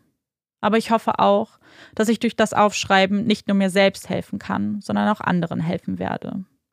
Ich bin die einzige überlebende Tochter von Theresa Jimmy Cross und Robert Wallace Knorr und das jüngste von sechs Kindern. Mein Leben ist nicht unbedingt ideal verlaufen, aber ich habe immer versucht, ein reines, gutes Herz zu behalten. Der Missbrauch, den meine Schwester und ich von meiner Mutter und unseren Brüdern ausgesetzt waren, sollte keine lebende Seele ertragen müssen. Aber die Wahrheit ist, dass Menschen auf dieser Welt missbraucht werden, von denjenigen, die sie eigentlich lieben sollten. Das größte Problem an diesem Missbrauch ist, dass man selbst immer das Gefühl hat, man wäre schuld daran. Man hätte etwas falsch gemacht und verdient die Strafe. Aber wir müssen darüber sprechen. Wir müssen über diesen Missbrauch sprechen. Denn nur dann können wir die Gewalt gegen unsere Liebsten stoppen. Acht Monate nachdem sie diese Worte schrieb, starb Terry an einem Herzinfarkt. Sie wurde 41 Jahre alt. Immer wieder hat sie über ihre Mutter gesprochen, ist im Fernsehen aufgetreten, weil sie über Missbrauch aufklären wollte. Sie rief dazu auf, dass man nicht wegschauen sollte, dass wir als Gesellschaft hinsehen müssen, damit so etwas nie wieder passieren kann. Sie hat nie die Chance bekommen, ein normales Leben zu führen. Die Wunden waren zu tief, die Erinnerung zu schmerzhaft, das Leid zu groß für ihre Seele. Es war einfach alles zu viel. Zu viel für Terry, und zu viel für ihr Herz?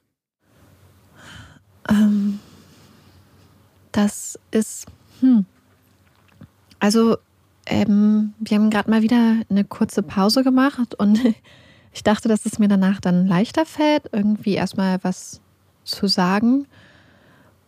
Aber ich, ich merke einfach mal wieder, wie was für einen Unterschied es macht, ob man quasi zwei Wochen mit einem Fall verbringt oder mehr Wochen und mhm diese Sachen irgendwie durchlebt und schon so ein bisschen verarbeiten kann oder ob man Sachen direkt hört und dann ähm, ein bisschen überfordert ist einfach, finde ich, mit, mit dem, was du so präsentiert hast und den ganzen Abläufen und der Gewalt. Also ihr, ihr wisst mhm. das ja, glaube ich. Also ich mhm. bin, ich hasse so solche Gewaltdarstellungen. Ich finde das ganz schlimm. Und Amanda hatte vorher mir schon gesagt, dass sie das auch abschwächen wird. Und das ist jetzt auch die abgeschwächte Variante. Und ich glaube, deswegen hatte ich die ganze Zeit halt auch im Kopf, wie schlimm mhm.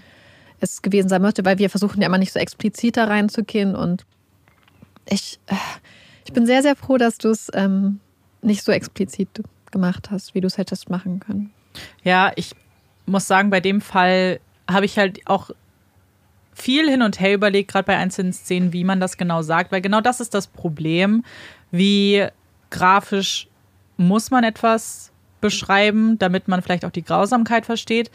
Und am Ende habe ich mich, glaube ich, bei den Situationen entschieden, die wichtig sind für den Verlauf der Geschichte, es zumindest anzudeuten. Aber ich muss nicht jedes Mal, wenn Theresa sich was Neues ausgedacht hat, was Neues Grausames, muss ich erwähnen, was genau passiert ist. Ich denke, wenn gesagt wird, die Kinder wurden jeden Tag geschlagen, dann sollte das eigentlich grausam genug sein und man muss nicht bei allem ins Detail gehen. Und ich muss auch sagen, dass es wahrscheinlich einer der mit grausamsten Fälle ist, den ich machen, gemacht habe. Und erstmal grausam, was natürlich die einzelnen Taten angeht, aber für mich einfach wahnsinnig erschreckend, über welchen Zeitraum sich das erstreckt hat, wie viele Personen das davon wussten, mitbekommen haben und nichts gemacht haben und wie es eben enden musste bei allen Beteiligten ja auch. Also das ist auch wieder so ein Fall, wo man sich so sehr gewünscht hätte, dass irgendwie vielleicht Terry ein gutes Leben danach führt ähm, und auch ihr das verwehrt geblieben ist. Und man sich auch natürlich denkt, wie kann man nach so einer Zeit nicht daran kaputt gehen? Ja, ich habe auf jeden Fall ein paar Sachen, über die wir jetzt noch sprechen können, über die ich im Fall selbst nicht gesprochen habe, weil er ist jetzt auch länger. Aber am Ende musste ich mir, mich natürlich wieder entscheiden, welche Infos ich vielleicht nicht mit reinnehme, die wir aber jetzt besprechen können. Und ich wollte erstmal nochmal eine Problematik ansprechen, die wir schon öfter mit Fällen hatten und die Marike, glaube ich, auch schon mal in der Vergangenheit angesprochen hat. Bei diesem Fall gibt es so ein paar Situationen, wo es unterschiedliche Aussagen und Informationen und Quellen gibt. Und falls ihr den Fall vielleicht schon kennt, dann möchte ich die ganz kurz erwähnen, damit das jeder vielleicht einzuordnen weiß. Und zwar ist es relativ umstritten, wie diese Information an die Ermittler gekommen ist, die sich letztendlich dann damit beschäftigt haben und die letztendlich dann Theresa und die beiden Brüder festgenommen haben. Es gibt nämlich ganz viele, die sagen, dass Terry bei America's Most Wanted angerufen hat, als der Fall ausgestrahlt wurde. Also, dass jemand nach der Jane Doe gesucht hat. Aber dann gibt es nämlich die Aussage des Ermittlers, und darauf habe ich mich dann eigentlich auch bezogen. Ähm, ich musste mich am Ende entscheiden, der nämlich selbst gesagt hat, er hat es noch gar nicht zu America's Most Wanted gegeben. Er hat sich schon informiert und sie haben schon einen Termin gehabt, aber die Infos lagen noch bei ihm, also es war noch nicht ausgestrahlt. Und dass Terry immer den Produzenten angerufen hat und sie dann an ihn verwiesen wurde. Und was auch, es gibt ganz viele andere Situationen, in denen auch unklar ist, inwiefern die Brüder beteiligt waren. Zum Beispiel weiß man nicht ganz genau, wer das Streichholz gezündet hat.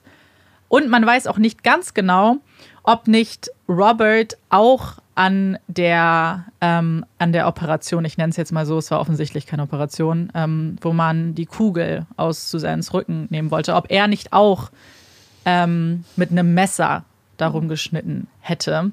Also es gibt so ein paar Sachen, die einfach sehr schwierig sind. Und warum ich das aber auch erwähne, ist, weil ich weiß nicht, wie es bei euch ist, ob sich manche vielleicht fragen, okay, warum Theresa angeklagt wurde, verstehen wir, aber warum William und Robert? Es gibt nämlich einige Foren, in denen das sehr, sehr heiß diskutiert wird, weil viele nämlich nicht äh, verstehen können, warum die beiden ähm, auch angeklagt wurden. Und deswegen dachte ich, vielleicht darüber kann man ganz kurz noch sprechen, weil ich finde es auch schwierig, aber wenn man die Situation als solches sieht, dann sieht man natürlich, dass sie auch eine Straftat begangen haben. Sie haben eine Leiche entsorgt und haben womöglich auch das Streichholz gezündet, haben also, und wir wissen ja aus der ersten Untersuchung, dass sie ähm, durch das Feuer gestorben ist. Also sie war vorher nicht tot. Bedeutet, sie wären eigentlich auch an dem Mord direkt beteiligt gewesen. Und deswegen verstehe ich schon, dass sie angeklagt wurden und finde es auch per se erstmal richtig. Dass es aber Umstände gibt, die natürlich ihre Schuld mindern, dass sie eben selber auch Teil dieser sehr, äh, dieses toxischen Haushalts und dieser Umgebung waren, sieht man ja an den Strafen. Man sieht ja, dass Robert nur drei Jahre bekommen hat und William sogar nur auf Bewährung, ähm, nur eine Bewährungsstrafe bekommen hat. Aber ja, das äh, wird auf jeden Fall heiß diskutiert. Also viele stimmen dem nicht so zu und finden, dass eigentlich die Schuld alleine bei Theresa liegen sollte. Ja, ich glaube, das ist eine super schwer zu beantwortende Frage irgendwie, mhm. weil es genau das ist, äh, was du halt ansprichst. Wir wissen ja auch gar nicht genau, wie dann einige Sachen abgelaufen sind und so. Und dann halt diese Situation, die du beschreibst, wo vielleicht gerade als die Jungs noch jünger waren, vielleicht noch mhm. ähm, Kinder oder so, hast du ja beschrieben, dass sie dann teilweise Gewalt ähm, tätig waren mhm. gegen ihre Schwestern und so. Und ob das dann vielleicht so, so eine Art, weiß ich nicht, so ein Nötigungsnotstand ist oder so, dass sie quasi so Angst um sich selbst hatten, dass sie das gemacht haben und dass sie so manipuliert und unter Druck gesetzt wurden. Ich, ich, ich finde es einfach so krass, auch und das habe ich Amanda auch gerade schon gesagt, wie viele von diesen Geschwistern dann quasi aber die Familie verlassen haben mhm. Und ihre kleinen Geschwister dann jeweils zurückgelassen haben. Und ich frage mich, wie, also ich natürlich verstehe ich, dass jeder, der sich daraus retten möchte und vielleicht auch gerade, weil man in so einem Umfeld aufwächst, vielleicht nicht die richtigen Bewältigungsstrategien unbedingt hat, nicht genau vielleicht die Unterstützung auch hat, die man bräuchte für sowas, vielleicht auch wirklich nicht ähm, so vielleicht ein bisschen in, in der sozialen Entwicklung auch beeinträchtigt sein könnte, mhm. beispielsweise. Ähm, aber ich frage mich, wie schwer es auf einem lasten muss, dass man sich aus so einer Situation befreit, aber gleichzeitig weiß, dass die kleinen Schwestern da noch, oder auch die große Schwester vielleicht, da noch drinne ist, mhm. da noch drinne sind und ob du nicht dann trotzdem jeden Tag, den du da weg bist, trotzdem irgendwie in deinen Gedanken so fern gefangen bist, dass du weißt, dass das passiert noch. Ja, ich finde es auch ganz schwierig, das verstehen zu können, aber gerade wenn wir Howard vielleicht nehmen, der ja sehr, sehr früh rausgekommen ist, weil er eben der Älteste war, wenn man sich so seine Geschichte anguckt, dann sieht man, dass er selbst sehr, sehr viele Probleme hatte. Er ist selbst gewalttätig gegenüber seiner Frau geworden. Da gab es mehrere Anzeigen gegen ihn. Er hat auch Kinder bekommen, gegen die er auch gewalttätig war äh, oder gewalttätig wurde.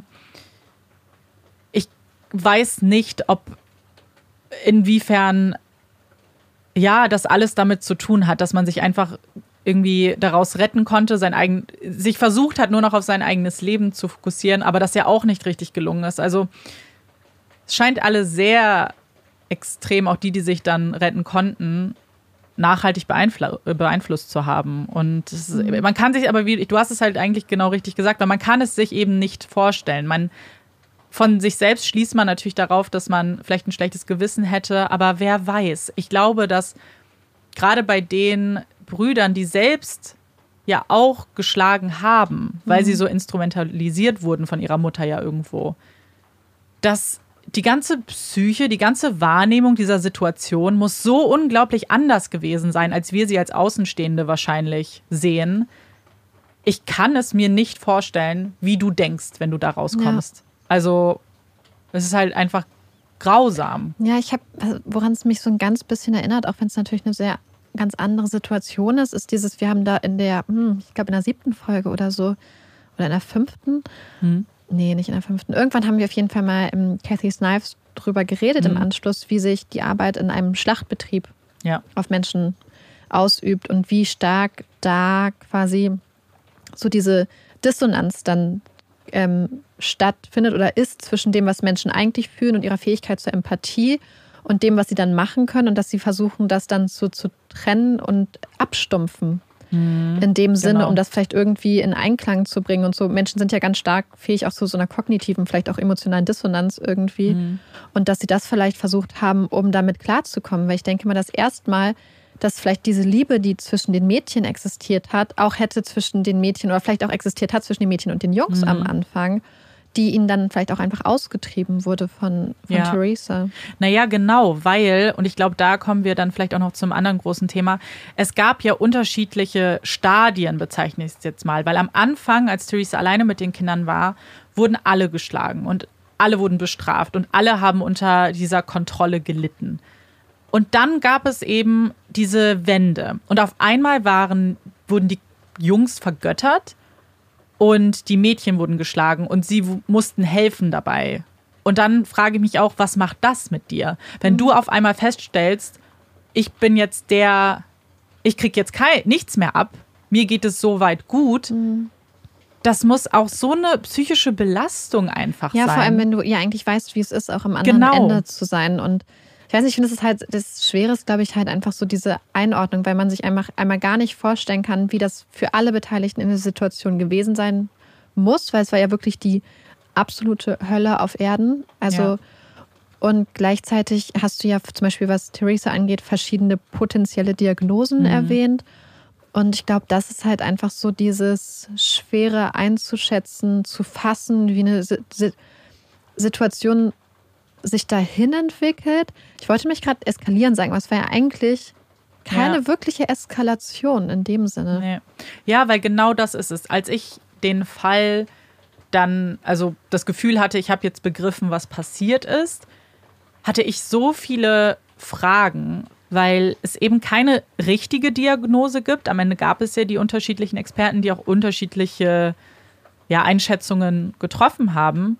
Und man konnte eben nicht wirklich verstehen, oder ich konnte nicht verstehen, was in ihr passiert ist, was das hätte erklären können, was ähm, dann am Ende ja nicht, wie du sagst, es war keine Eskalation, sondern was eben diese ganze Situation hervorgerufen hat. Und wenn man aber zurückschaut und wenn man eben schaut, wie ihre Kindheit war, über die man, ich habe eigentlich schon alles, was man darüber weiß, habe ich schon gesagt. Da gibt es sonst nicht sehr viel.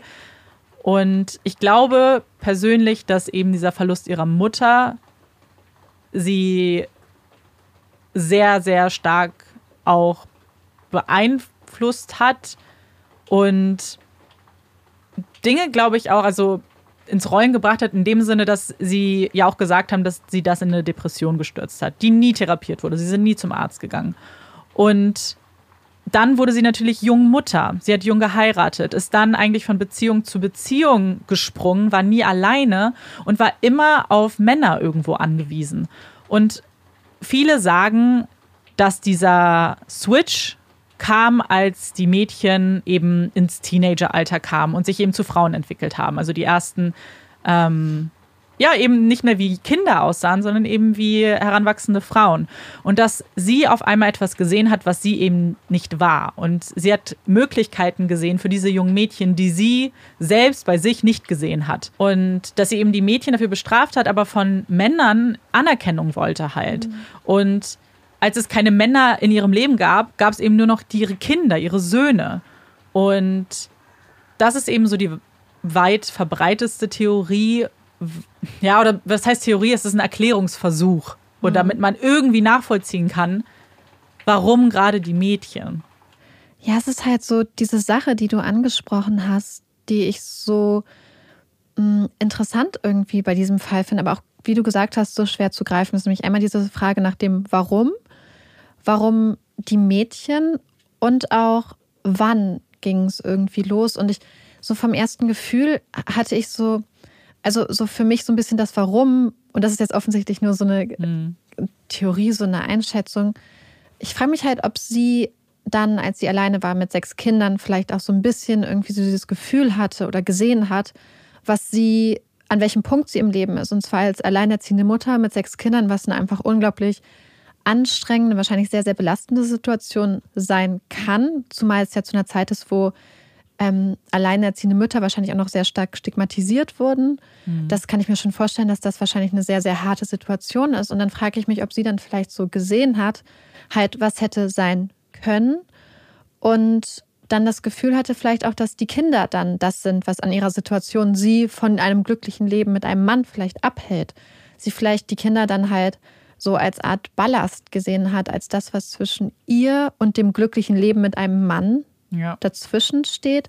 Weil du hast ja gesagt, dass sie eigentlich immer so ganz stark abhängig war von Männern, was zu dem Zeitpunkt ja wirtschaftlich auch total viel Sinn mhm. ergibt, weil man als Frau zu dem Zeitpunkt ja einfach damals mhm. in den 60er, 70er Jahren wirtschaftlich meistens abhängig war von Männern. Ähm, und ob sie dann quasi gedacht hat, dass ihre Kinder dazwischen stehen dass sie halt diese ganze Überforderung und Wut vielleicht, dass das damit reingespielt hat. Mhm. Aber ich finde, dass es dann nicht erklärt, in welchem Ausmaß das Ganze stattgefunden hat und mit welcher Grausamkeit.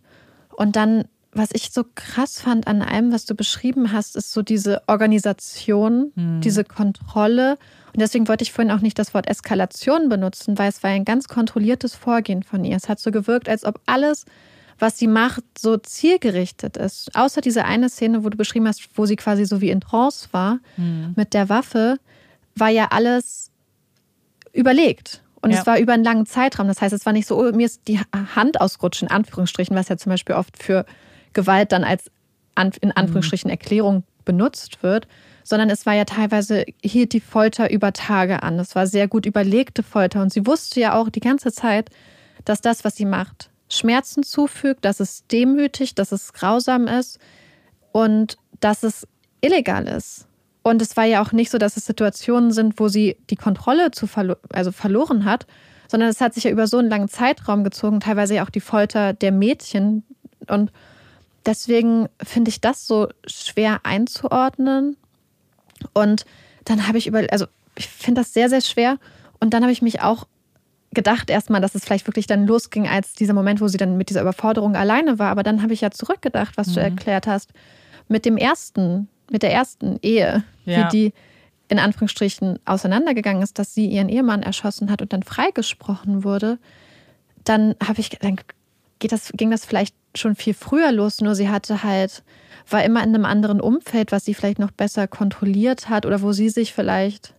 Ja, naja, ja. ich glaube, was man sieht, ist eben, wenn es einen Mann gab, dann fühlte sie sich ja in diesem, ähm, in diesem Umfeld, war, war es ja eine andere Reaktion, die sie hatte, weil da hat sie ja zum Beispiel gesehen, als Robert den Kindern gegenüber gewalttätig wurde, hat sie sich ja dazwischen gestellt, hat also sehen können, dass es falsch ist und dass sie das nicht will und hat sich auch wirklich eben sehr viel Mühe gegeben, eine gute Mutter zu sein. Mhm. Aber dann eben, als sie dann alleine war, gab es wahrscheinlich auch niemanden mehr, der ja sie in dem Sinne kontrolliert hätte, dann war sie ja alleine. Genau, es gab. Ja. ja. Ich frage mich auch, ob sie vielleicht auch in dem Zeitpunkt, ich möchte ihr natürlich gerne unterstellen, dass sie halt aus Herzensgüte und als aus Mutterinstinkt gehandelt hat, als sie ihre Kinder verteidigt hat am mhm. Anfang. Aber vielleicht war sie da auch genau in dieser Art von Rolle, in der sie sich gesehen hat. Als ja. die Mutter, als die fürsorgende Mutter, die dafür Anerkennung kriegt, die sich für ihre Kinder mhm. aufopfert und sich dazwischen stellt, was ja auch so eigentlich diesem Klischeetypus von Mutter entspricht, die sich, die ihre Kinder gegen alles Böse beschützt und so. Und dass sie dann auf einmal, als sie diesen Gegenspieler nicht mehr hatte, und sich dann vielleicht nicht mehr, also ich hatte das Gefühl, dass sie immer von irgendwo so eine Art Bestätigung und ja. Validi Validation herkriegen musste. Mhm. Und ob sie die vielleicht in dem Moment, in dem sie dann nicht aus der Beschützerrolle kriegen sollte, sondern wo sie dann alleine war und sie hatte keine Bewunderer mehr, sie hat niemanden mehr gesehen, der ihr ja. sagen konnte, oh, du bist aber eine ganz tolle Mutter, dass sie dann frustriert war und dann halt vielleicht ganz andere Arten hat. Und deswegen, es wirkt für mich irgendwie alles so, hm, so schwer zu greifen. Ja, einfach. das finde ich auch. Ich ähm, eine Sache, die ich glaube ich noch total wichtig finde anzusprechen, ähm, ist diese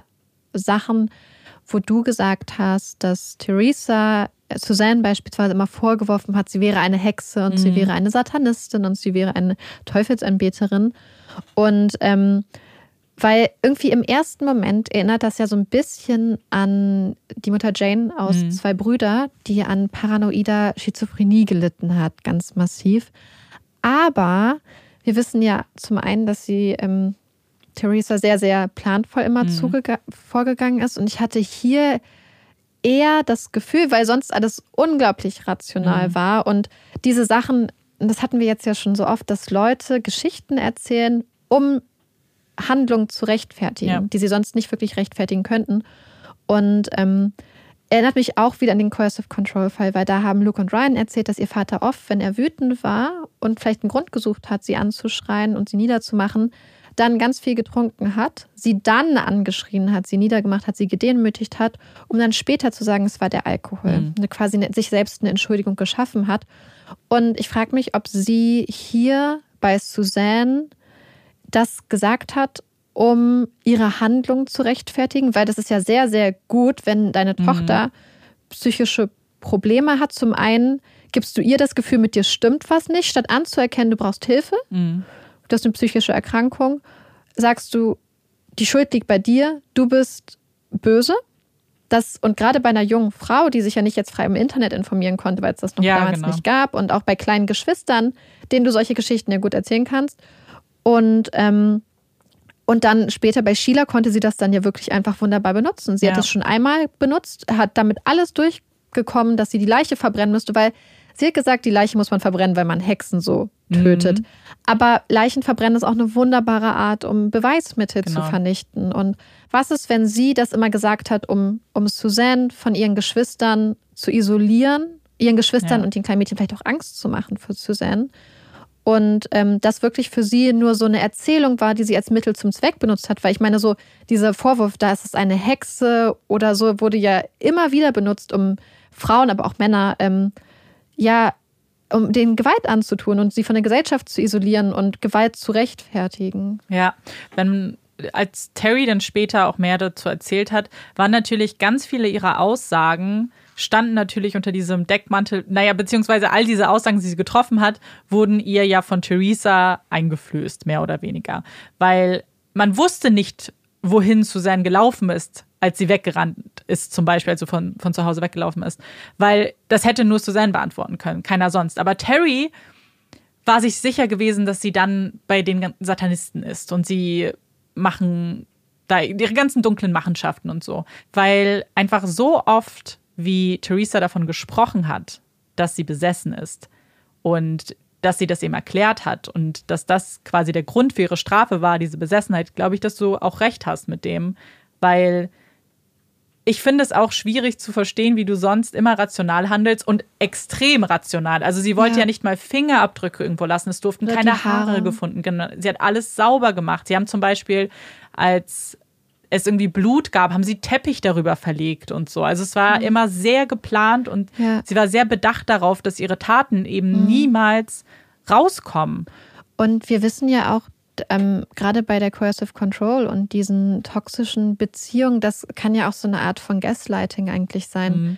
Wenn du einer Person immer sagst, das muss aber so sein und ähm, ich glaube, so eine Person so lange in so einen Schrank zu sperren, wie es jetzt bei mhm. Sheila beispielsweise der Fall war. Das ist ja auch eine Art von massiver Folter. Ähm, und das ist ja einfach eine ganz krasse Art, um einen Menschen auch wirklich dazu zu bringen, mehr oder weniger zu brechen und dann auch Wahrheiten zu sagen, die sie sonst nie sagen ja. würden. Und das ist ja auch eine Art von diese eine eigene Realität kreieren. Mhm. Und obwohl, selbst wenn Leute das wissen, sie dazu zu bringen, sich dieser Realität in Anführungsstrichen zu unterwerfen. Ja.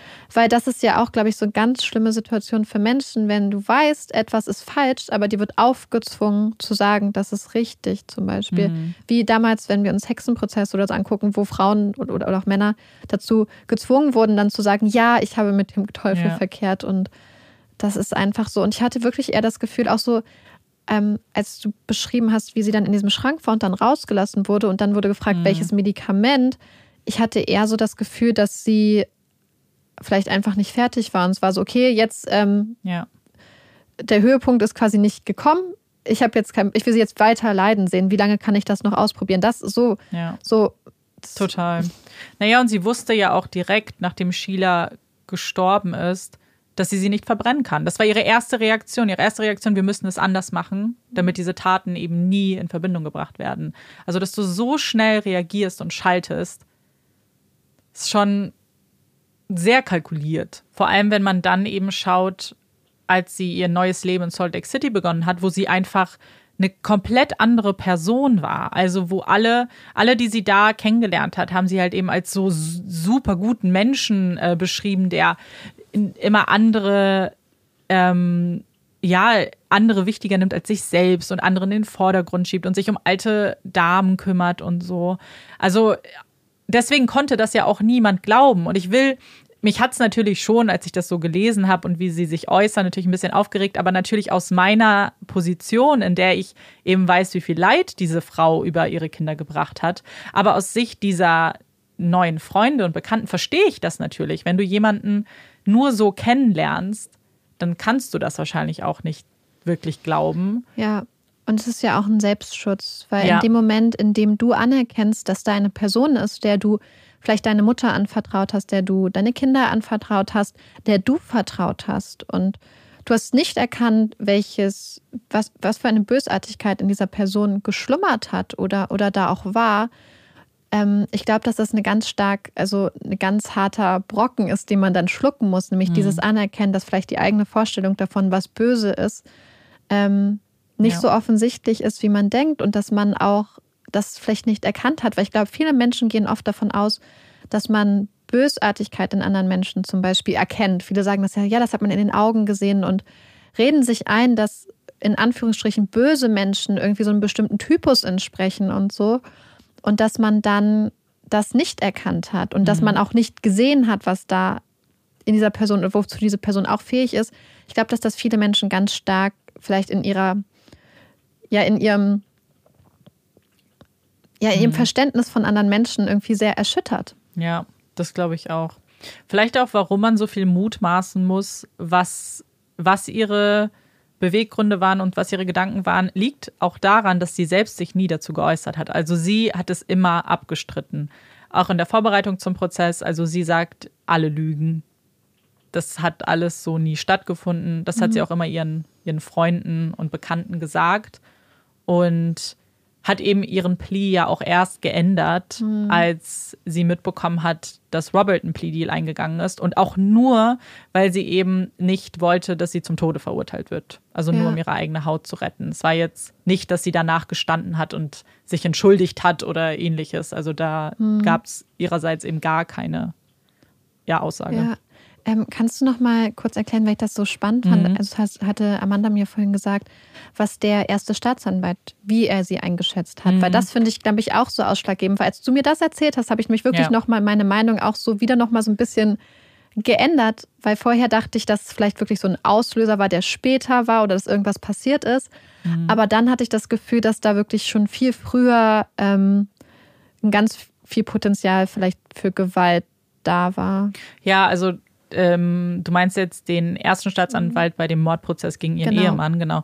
Und das ist nämlich ganz interessant. Der Staatsanwalt, der hat sie ja nicht, ähm, also er war sich ja sicher, dass es Mord war, sonst hätte er sie nicht des Mordes angeklagt. Und er hat sie auch während des Prozesses eigentlich sehr hart vernommen und hat der Jury eigentlich immer wieder gesagt, dass die Person, die sie da sehen, sehr manipulativ ist und sehr er hat da auch schon gesagt, dass sie sehr kontrollsüchtig ist, weil natürlich die ganze Familie des Opfers gesagt hat, so, das ist, wie sie, erlebt, wie sie sie erlebt haben. Extrem eifersüchtig. Sie wollte immer die Kontrolle haben über ihren Ehemann, über Clifford.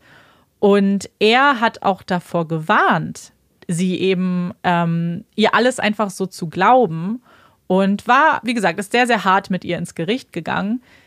Und was nämlich sehr interessant ist, nachdem sie aber dann freigesprochen wurde, hat sie sich bei ihm nicht bedankt, aber sie hat ihm so ein bisschen das Respekt ausgesprochen, weil sie gesagt hat, sie fand es gut, wie er gegen sie rangegangen ist und sie war total begeistert von ihm, was ja auch extrem seltsam ist. Aber mhm. sie war mhm. total begeistert von ihm, wie hart er mit ihr umgegangen ist und hat vor allem war sie so begeistert, dass sie ihn später auch immer wieder Leuten empfohlen hat. Also wenn immer jemand einen Anwalt gesucht hat, auch ihr eigener Sohn, dann hat sie immer ihn empfohlen, also den Staatsanwalt von damals, der sie des Mordes eigentlich verurteilen wollte, weil sie so begeistert war, wie er das alles gemacht hat. Ja, und ich finde das so interessant, aber es passt irgendwie so gut in dieses ganze Verhalten, wenn man es mal so ein bisschen wirklich aus der mhm. Distanz irgendwie betrachtet.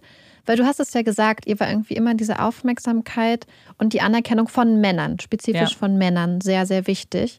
Und ich glaube, oder ich kann mir vorstellen, dass auf vielleicht so eine ganz verdrehte Art und Weise jemand, der sich so gut mit dir auseinandersetzt, der nicht einfach mhm. sagt, ach, das ist eine Frau, die hat ihren Ehemann in, in, durch, sollte sich ja. verteidigen und fertig aus, mhm. sondern der sie wirklich anguckt und sie als Individuum mit einem Tötungsvorsatz auch sieht und mit ja. vielleicht auch bösen Absichten und das vielleicht in ihr erkennt, kann ich mir vorstellen, dass sie das Gefühl hat, oh, da ist jemand, der setzt sich ernsthaft mit mir auseinander.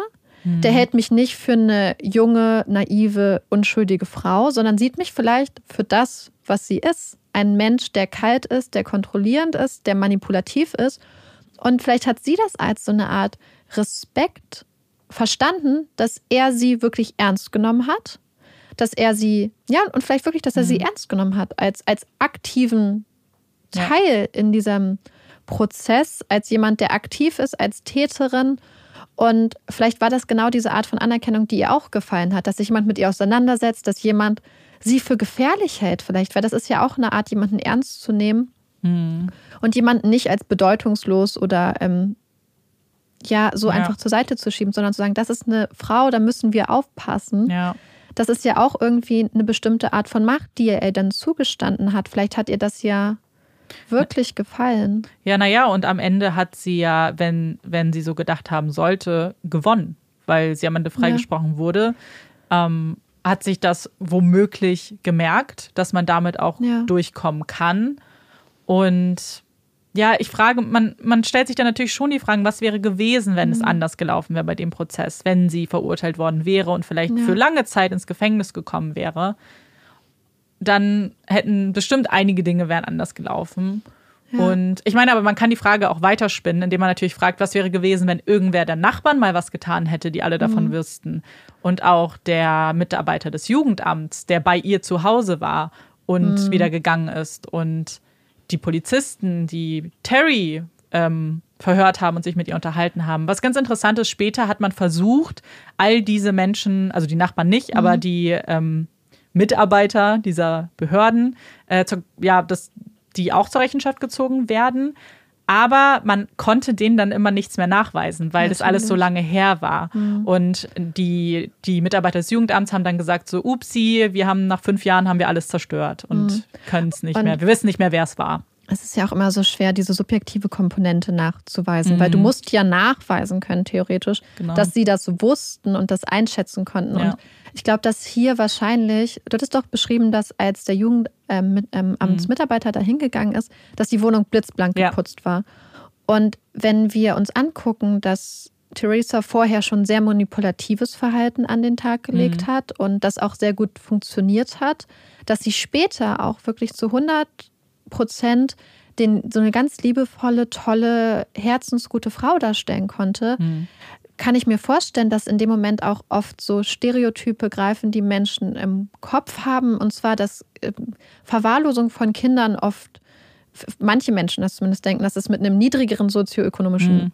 Status einhergeht, dass es mit einer Verwahrlosung der Wohnung einhergeht, dass es vielleicht auch viel von Männern ausgeht und dass sie vielleicht, wenn sie dann dahin gegangen sind und die Kinder haben gesagt, nee, und sie haben vielleicht eine durchaus möglich eine sehr charmante Frau vielleicht mhm. vorgefunden ja, ja. und mit einer ganz blitzblank geputzten Wohnung, was vielleicht für sie dann darauf hindeutet, dass sie das alles ähm, unter Kontrolle hatte, dass sie vielleicht wirklich gedacht haben, auf den ersten Blick, naja, das ist ja offensichtlich nicht einer von diesen Fällen, haben dann vielleicht gedacht, dass, und das ist ja ein Zeitunterschied. Es ist ja eine ganz andere Zeit, dass das vielleicht eine junge Frau ist, die sich in Anführungsstrichen wichtig machen möchte, die ihrer Mutter eins heimzahlen möchte.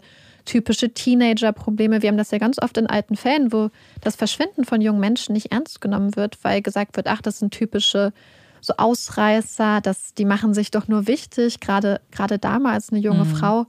Ich kann mir schon vorstellen, dass das einfach damit reingespielt hat, so Vorurteile und Vorstellungen ja. davon, wie Verwahrlosung immer aussehen muss.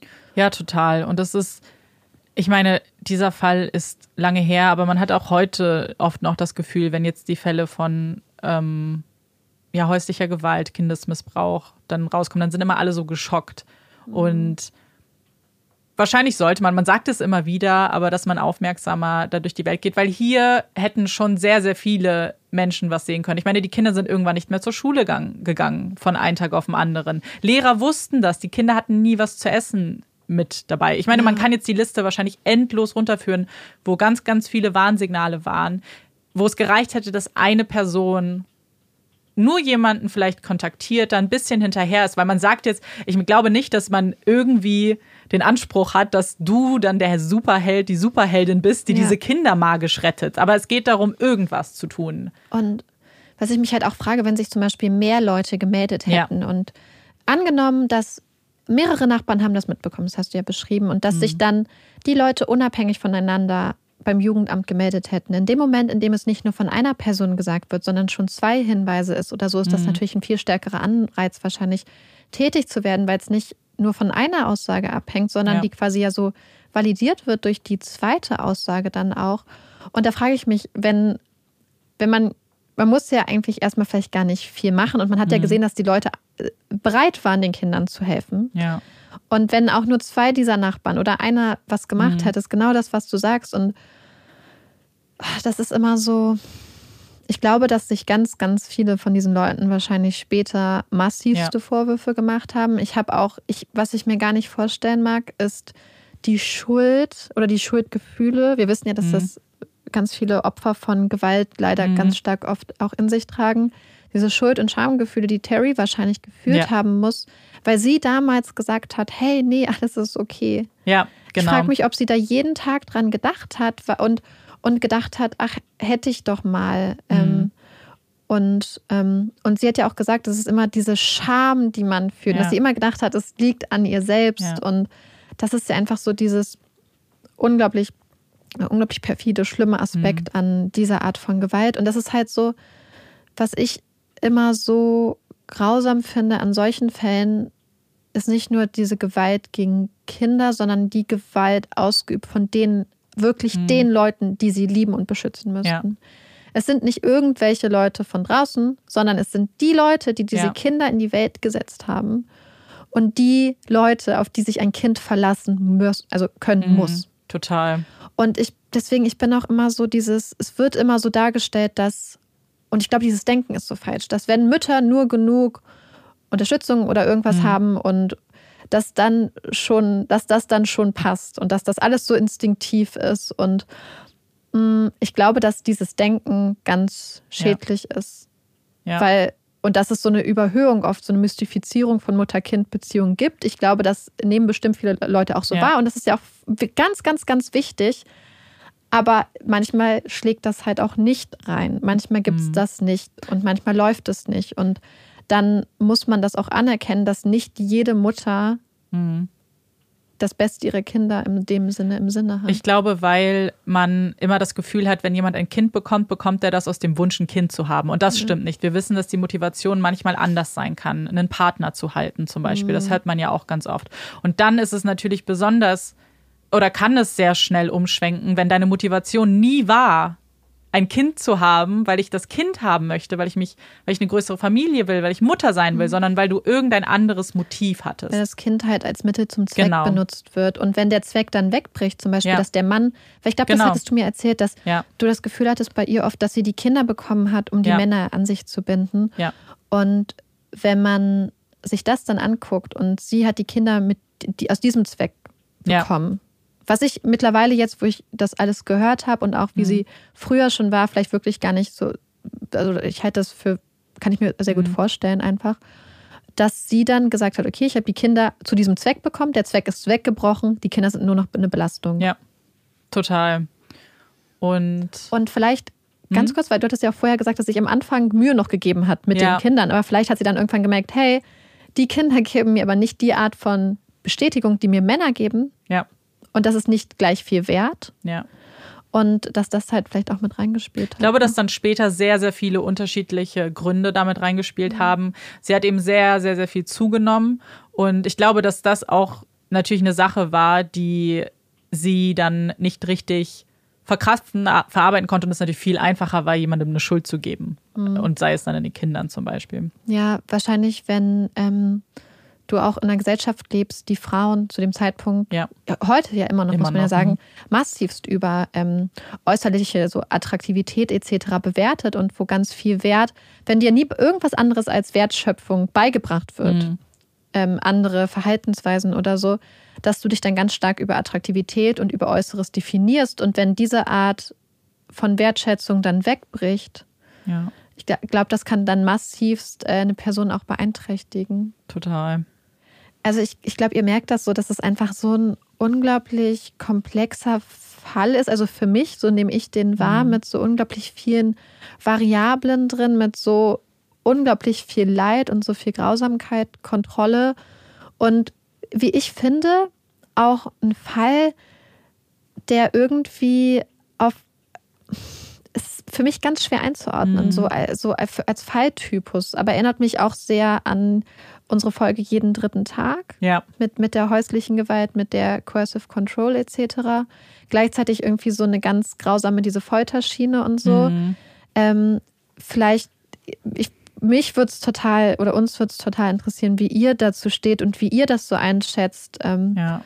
ja. Ich glaube, man will irgendwie selber versuchen, das zu erklären und das ist ja auch, warum wir ganz was, warum wir auch True Crime so faszinierend finden als Genre, weil man ja immer das verstehen möchte, weil man vielleicht für sich nicht akzeptieren könnte, dass das einfach so passiert. Dass da draußen ja. einfach Menschen sind, Mütter sind, Väter sind, die einfach ihre Kinder jahrelang quälen. Foltern. Und foltern, genau.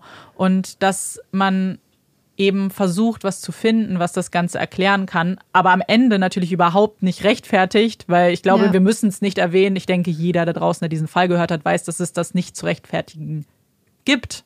Das ist einer ja. der schlimmsten Fälle, die ich gehört habe. Ja. Und mhm. einfach unfassbar grausam, unfassbar ja. tragisch, traurig. Ja. ja.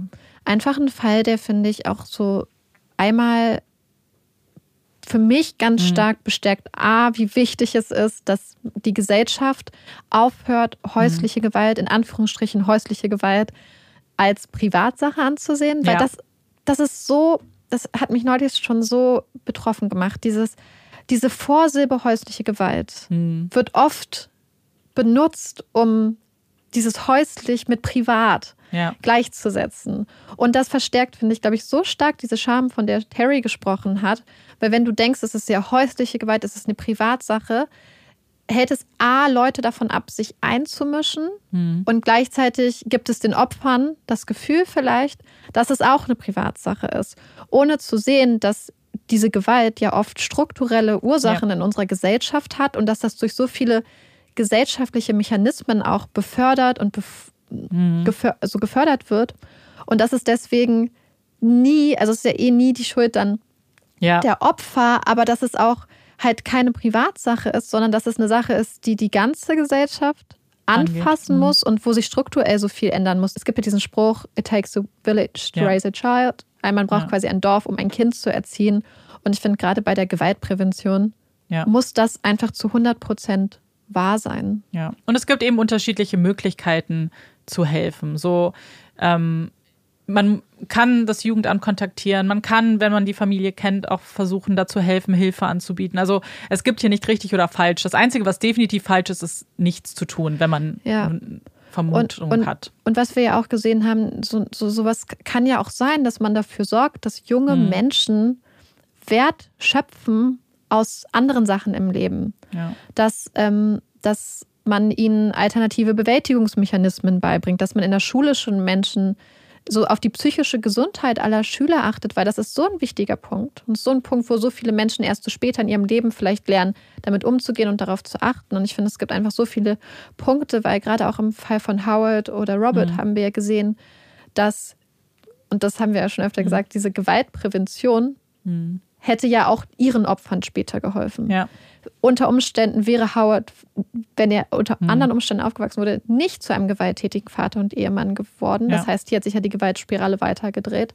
Und Robert hätte vielleicht niemanden erschossen. Ja. Und deswegen ist es einfach so ein gesamtgesellschaftliches Problem und halt nie so eine Privatsache. Genau. Ich glaube, das ist ganz wichtig, vielleicht da mitzunehmen. Ich glaube, nach dem Fall brauchen wir auf jeden Fall einen Grund, um aufatmen zu können. Und Deswegen freue ich mich jetzt auf unsere Puppy Break. Yay! Also, große Überraschung. Ich bin wieder mit der Puppy Break dran und es wird wieder keine Puppy Break, denn ich habe vor ein paar Tagen, nee, gestern, eine Dokumentation gesehen über Neuseeland, wo es am Rande, am Rande, ich gucke ja nicht so gerne Tierdokumentationen, um Albatrosse ging. Und zwar wurde in dieser Dokumentation kurz gesagt, dass Albatrosse monogam leben. Das fand ich dann sehr niedlich. Und zwar leben sie monogam in den meisten Fällen, bis tatsächlich einer der beiden Partner verstirbt. Und das fand ich so niedlich. Und dann habe ich gedacht, oh, dann gucke ich mir das doch mal an, was sonst noch so bei Albatrossen losgeht. Mich erinnern Albatrosse, ich weiß nicht wieso, übrigens immer an Bernhard und Bianca, die Mäusepolizei. Weil die fliegen auf einem ah, Albatross, okay. oder? Ja, ich weiß nicht, ich habe das einfach immer so im Hinterkopf. Und es macht auch Sinn, dass diese kleinen Mäuse auf den Albatrossen fliegen, denn Albatrosse sind quasi die natürlichen Flugzeuge der Luft, würde ich mal behaupten. Sie haben nämlich zum einen einfach mal so eine riesige ähm, Flügelspannweite und zwar bis zu 3,6 Metern, hm, was ja unglaublich krass ist. Und jetzt kommen wir dazu, zu was für ähm, Meisterleistung, körperlichen Meisterleistung Albatrosse fähig sind. Denn sie können bis zu 800 Kilometer an einem Tag fliegen und können dabei Geschwindigkeiten von bis zu 130 Kilometer pro Stunde für acht Stunden aufrechterhalten, ohne wirklich äh, viel mit den Flügeln Wahnsinn. zu schlagen oder so. Das heißt, sie sind einfach quasi ein Meisterwerk mhm. der Flugkunst. Und ähm, ja, viele Ingenieure fanden das sehr, sehr interessant. Und das fand ich total toll. Und sie können sehr lange leben, viele, mhm. viele Jahrzehnte. Und es gibt auch, und das fand ich sehr niedlich, wir haben ja schon gehört, dass Albatrosse mhm. sich für ihr Leben quasi zusammentun und in monogamen Partnerschaften quasi leben. Also nicht, die hängen nicht die ganze Zeit zusammen rum, aber für die Paarungszeit mhm. und so. Und manchmal gibt es auch weibliche Albatrosse, die sich zusammentun und dann quasi über so eine Art, ich mal sagen, Samenspenderschaft, äh, kleine Küken kriegen und die dann zusammen aufziehen. Und das fand ich auch ganz schön, dass es da auch so einfach so weibliche hm. Gemeinschaften gibt, die sich zusammen der Kindererziehung äh, verschrieben haben. Ja, das ähm, fand ich ganz niedlich. Ja. Obwohl es große Vögel sind, was mir eigentlich ja ganz besonders doll Angst mhm. machen sollte. Kein großer Vogelfan hier.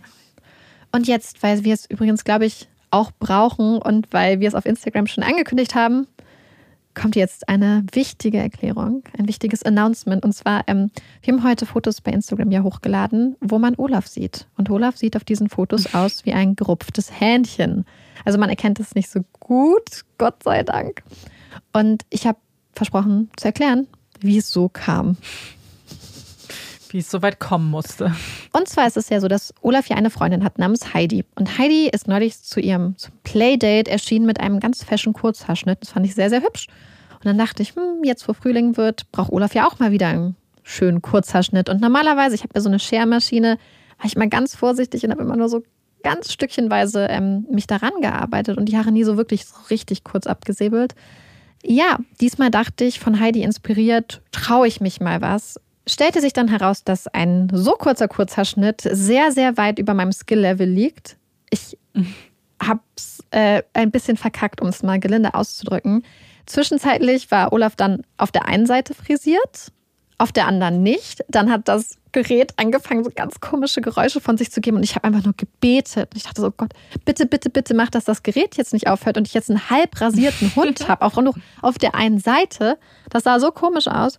Und dann ähm, ist mir so richtig, so kennt ihr das, wenn ihr so merkt, ihr habt so was richtig gemacht, so irgendwas, was so richtig falsch gemacht habt und euch wird so richtig heiß und kalt und so richtig schwindelig, weil ihr merkt, ihr habt richtig, richtig scheiße gebaut und diesen Moment hatte ich. Und dann habe ich es versucht, immer auszugleichen. Und das ist so wie wenn man Augenbrauen zupft und dann wird es immer mhm. kürzer und dann muss man angleichen. Und so ungefähr so, wie ich es erzähle, habe ich mich gefühlt. Olaf ist dann später aus dem Bad rausgegangen, ist meinem Freund entgegengelaufen und mein Freund meinte nur so, nein, nein, nein, nein, nein. Und noch ein bisschen länger nein. Und dann hat er mich angeguckt und meinte, ahnt Olaf, wie er aussieht? und ähm, das habe ich natürlich verneint. Und nein. dann habe ich erstmal gegoogelt, wie schnell Hundehaare nachwachsen. Aber was mein Freund meinte und was natürlich sehr, sehr wahr ist, aktuell werden ja angeblich viele Hunde gestohlen. Hm. Und er meinte so, ist ganz gut, weil wir haben so einen eingebauten Diebstahlschutz, weil niemand wird Olaf als gerupftes Hähnchen klauen. Oh, er trägt es ganz mit Stolz. Amanda hat nur so geschrieben. Amanda meinte erst, ich habe dir erst, du hast mhm. ein Foto bei Instagram, glaube ich, gesehen. Und da meintest du, ach, ist doch nicht so schlimm. Und dann habe ich Amanda noch ein anderes Foto geschickt ja. und hast du nur geschrieben, armes Baby. Ja, weil das erste, das, das hat das nicht richtig dargestellt. Das war ja auf Instagram. Ja. Das war auch beschönigt. Total. Ich habe mich nicht getraut, Total. das schlimme Foto zu posten.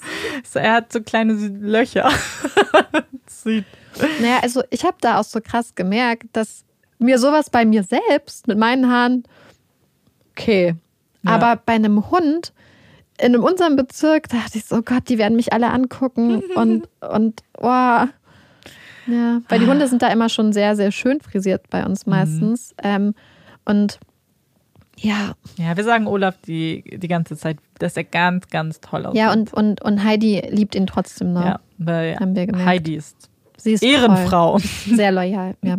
Ja, das wollten wir euch nur kurz ähm, mitteilen. Mitteilen. Also ihr müsst euch keine Sorgen machen. Olaf ist top gesund. Er ist nur sehr, er ist jetzt kein Chunky Monkey mehr. Ja, wir müssen uns einen neuen Spitznamen Das war das erste, was Amanda dann heute meinte. Sie meinte, Olaf ist kein Chunky Monkey mehr. Nee, er sieht ja nicht mehr chunky ja. aus. Ja, das war noch so eine kleine Geschichte aus dem Off für euch. Ja. Ja. Aber dann können wir zur offiziell nächsten Rubrik kommen. Yay. Unseren Empfehlungen. Marike, was hast du denn mitgebracht? Also, ich, äh, ich habe eine Empfehlung mitgebracht, wo ich nie dachte, dass ich diese Empfehlung A gucken werde und dann irgendwie aussprechen werde. Und zwar geht es um eine Sendung von Amazon Prime. Und zwar, ich weiß, ich weiß nicht, warum ich das so schwer finde, das jetzt auszusprechen. Und zwar geht es um LOL, irgendwie Laugh Out Loud, Laughing Out? Laughing Out Loud. Ja. Hm. Und es ist so eine Comedy-Serie. Und es ist so ein Format von Amazon Prime. Das gibt es auch irgendwie in Australien und so. Ich habe die deutsche Variante geguckt. Und insgesamt werden einfach mehrere prominente Komikerinnen in einen Raum gesperrt für sechs Stunden und sie dürfen nicht übereinander lachen.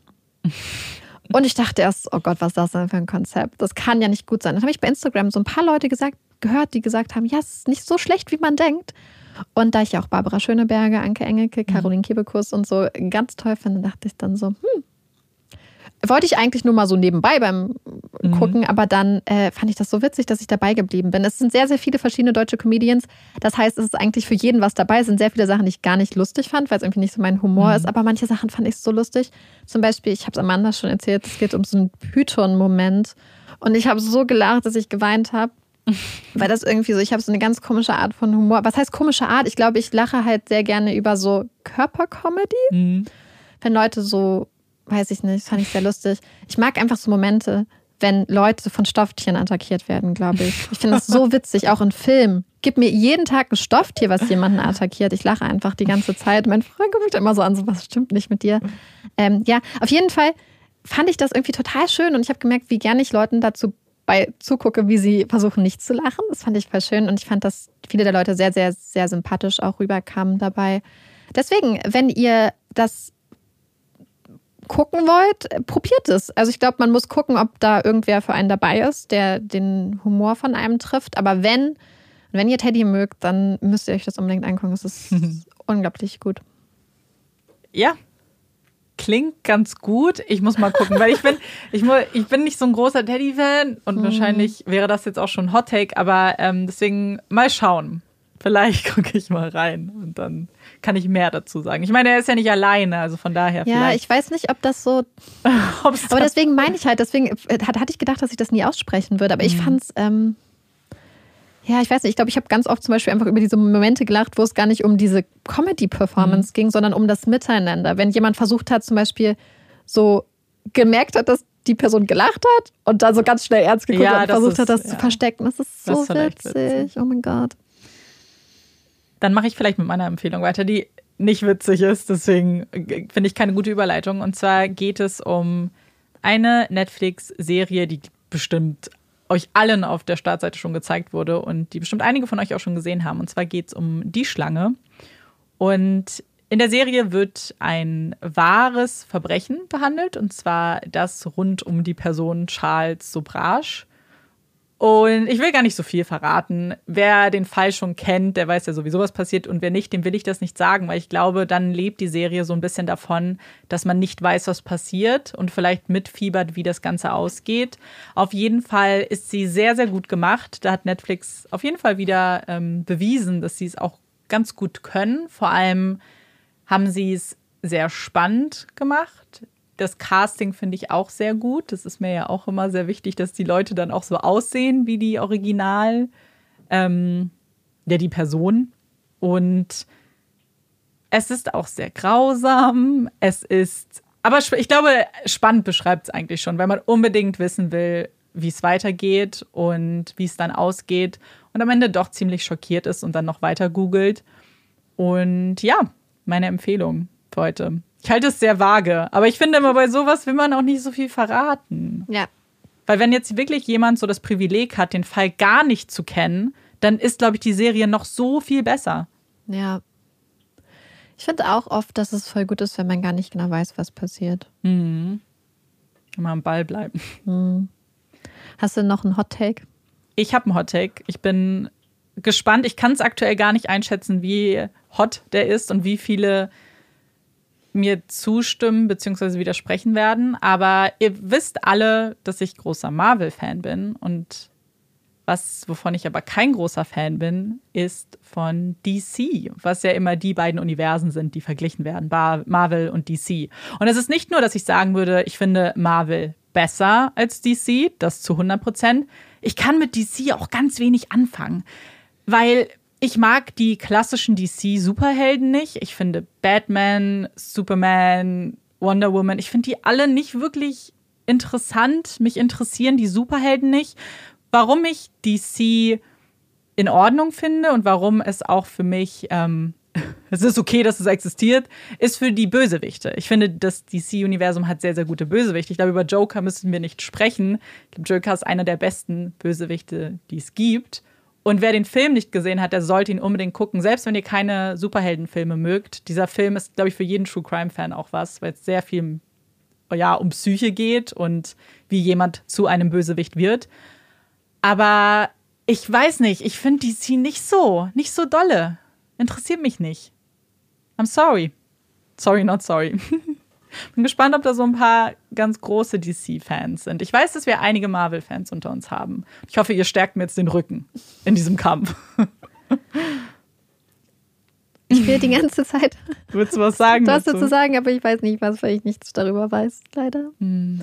I'm sorry, leid. jetzt Marike mal ausschließe aus meinen Hot Takes. Ja. Sie hat keine Meinung dazu. Hm. Ja. Aber dann sag doch mal dein Hot Take. Vielleicht habe ich dazu eine Meinung. Ich habe ja, ich habe mich von dir inspirieren lassen. Ich hatte vorhin eigentlich einen anderen Hot Take mir überlegt und dann dachte ich so, hm, dann hat sowohl meine Empfehlung als auch dein Hot Take mich irgendwie dazu inspiriert. Und ich habe mhm. ja gerade schon angedeutet, dass ich es immer richtig witzig finde, wenn Leute von Kuscheltieren angegriffen werden und dass man das dann nicht zum Beispiel ersetzt durch mhm.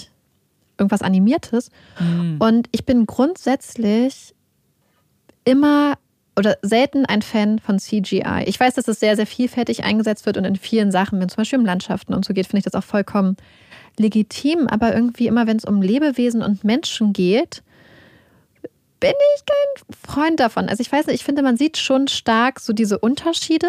Und ich mag es ja eher, wenn Sachen so realistisch sind und nicht in dieses comicartige Paralleluniversumhafte irgendwie abgleiten.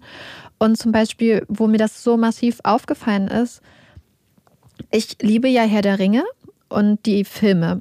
Und ich finde das zum Beispiel, wenn man sich die Urukai und so anguckt, ist einfach unglaublich die maskenbildnerische mhm. Meisterleistung, die dahinter steckt. Das ist so so krass. Und ich weiß noch, dass mich das zum Beispiel viel mehr gruselt und einschüchtert, als wenn wir uns jetzt den Hobbit angucken, hm. wo sehr viel animiert ist. Und ich finde es grundsätzlich, oder auch wenn man sich alte Horrorfilme anguckt, ich finde es eigentlich immer gruseliger, wenn Sachen mit gutem Masken wie nennt man das denn? Maskenbild? Mm, I don't know. Mit guter Masken. Bildnerei. Bildnerei ähm, gemacht werden. Ich weiß nicht, ob das stimmt. Du sagst es jetzt. Ihr, ihr schreibt uns das, ihr werdet das ja. wissen. Ähm, gemacht werden, als wenn Sachen animiert werden. Ich finde, das ist irgendwie. Mh. Mm, ich glaube, ich bin ja auch mhm. so nicht so Computerspielaffin. Mhm. Ich bin nicht so Superheldenaffin, nicht so Comic-affin. Und ich glaube, das spielt da rein. Ja. Und ähm, deswegen, ich finde das immer so ein bisschen schade, dass, weil natürlich ist es eine ganz hohe Kunst. Mhm. Aber ich mag das nicht so gerne. Ja, ich glaube, warum ich persönlich CGI ganz gut finde, ist, weil es natürlich unfassbar viel ermöglicht, was vielleicht vorher gar nicht möglich gewesen ist. Ich meine, wir kennen ganz viele Filme, wo auch äh, tote Schauspieler wieder vorkommen konnten ähm, durch CGI. Und ich glaube, man sieht, also ich glaube, jeder wird jetzt, keiner wird das bestreiten, man sieht es schon. Man sieht, dass es nicht ja. unbedingt echte Menschen sind. Aber die Möglichkeiten, die es eröffnet und wenn man das noch verbessert, vielleicht mit der Zeit, mhm. sind natürlich extrem groß. Ja. Weshalb ich schon zu schätzen weiß. Aber ich weiß auch, was du meinst. So bei manchen Sachen verliert es dadurch ein bisschen den Charme, weil es ja. eben. Ja. Ist, ist natürlich auch, glaube ich, eine Geldsache oft. Total. Habe ich das Gefühl. Aber ich finde das wirklich manchmal einfach so, das kann mich manchmal total aus Filmen rausreißen, mhm. wenn irgendwas schlecht CGI animiert ist. Ja. Und ähm, deswegen, aber ich glaube, dass es da ganz viele Leute gibt, weil es ist ja die Fähigkeiten, die dahinter mhm. stehen und welchen Sprung diese Technik gemacht hat, ist überhaupt nicht abstreitbar. Und es sieht ja. brillant aus. Ich glaube, vielleicht manchmal sieht es einfach viel zu gut aus im Vergleich mhm. zur Realität vielleicht auch. Ja, ich bin gespannt, was ihr sagt. Ja. Und aber damit ist die Folge jetzt endlich vorbei. endlich vorbei. Was nur bedeutet, dass wir jetzt editieren müssen. Ich editieren Ich werde nebenbei recherchieren. Genau, Marike macht auch fleißig weiter. Ja. Und wir freuen uns wie immer auf eure Meinung zu den Hot Takes, zum Fall. Und ja, hoffen, euch hat die Folge gefallen. Und ihr hört uns auch beim nächsten Mal wieder zu. Ich bin Amanda. Ich bin Marike. Und das ist Puppies and Crime. Tschüss.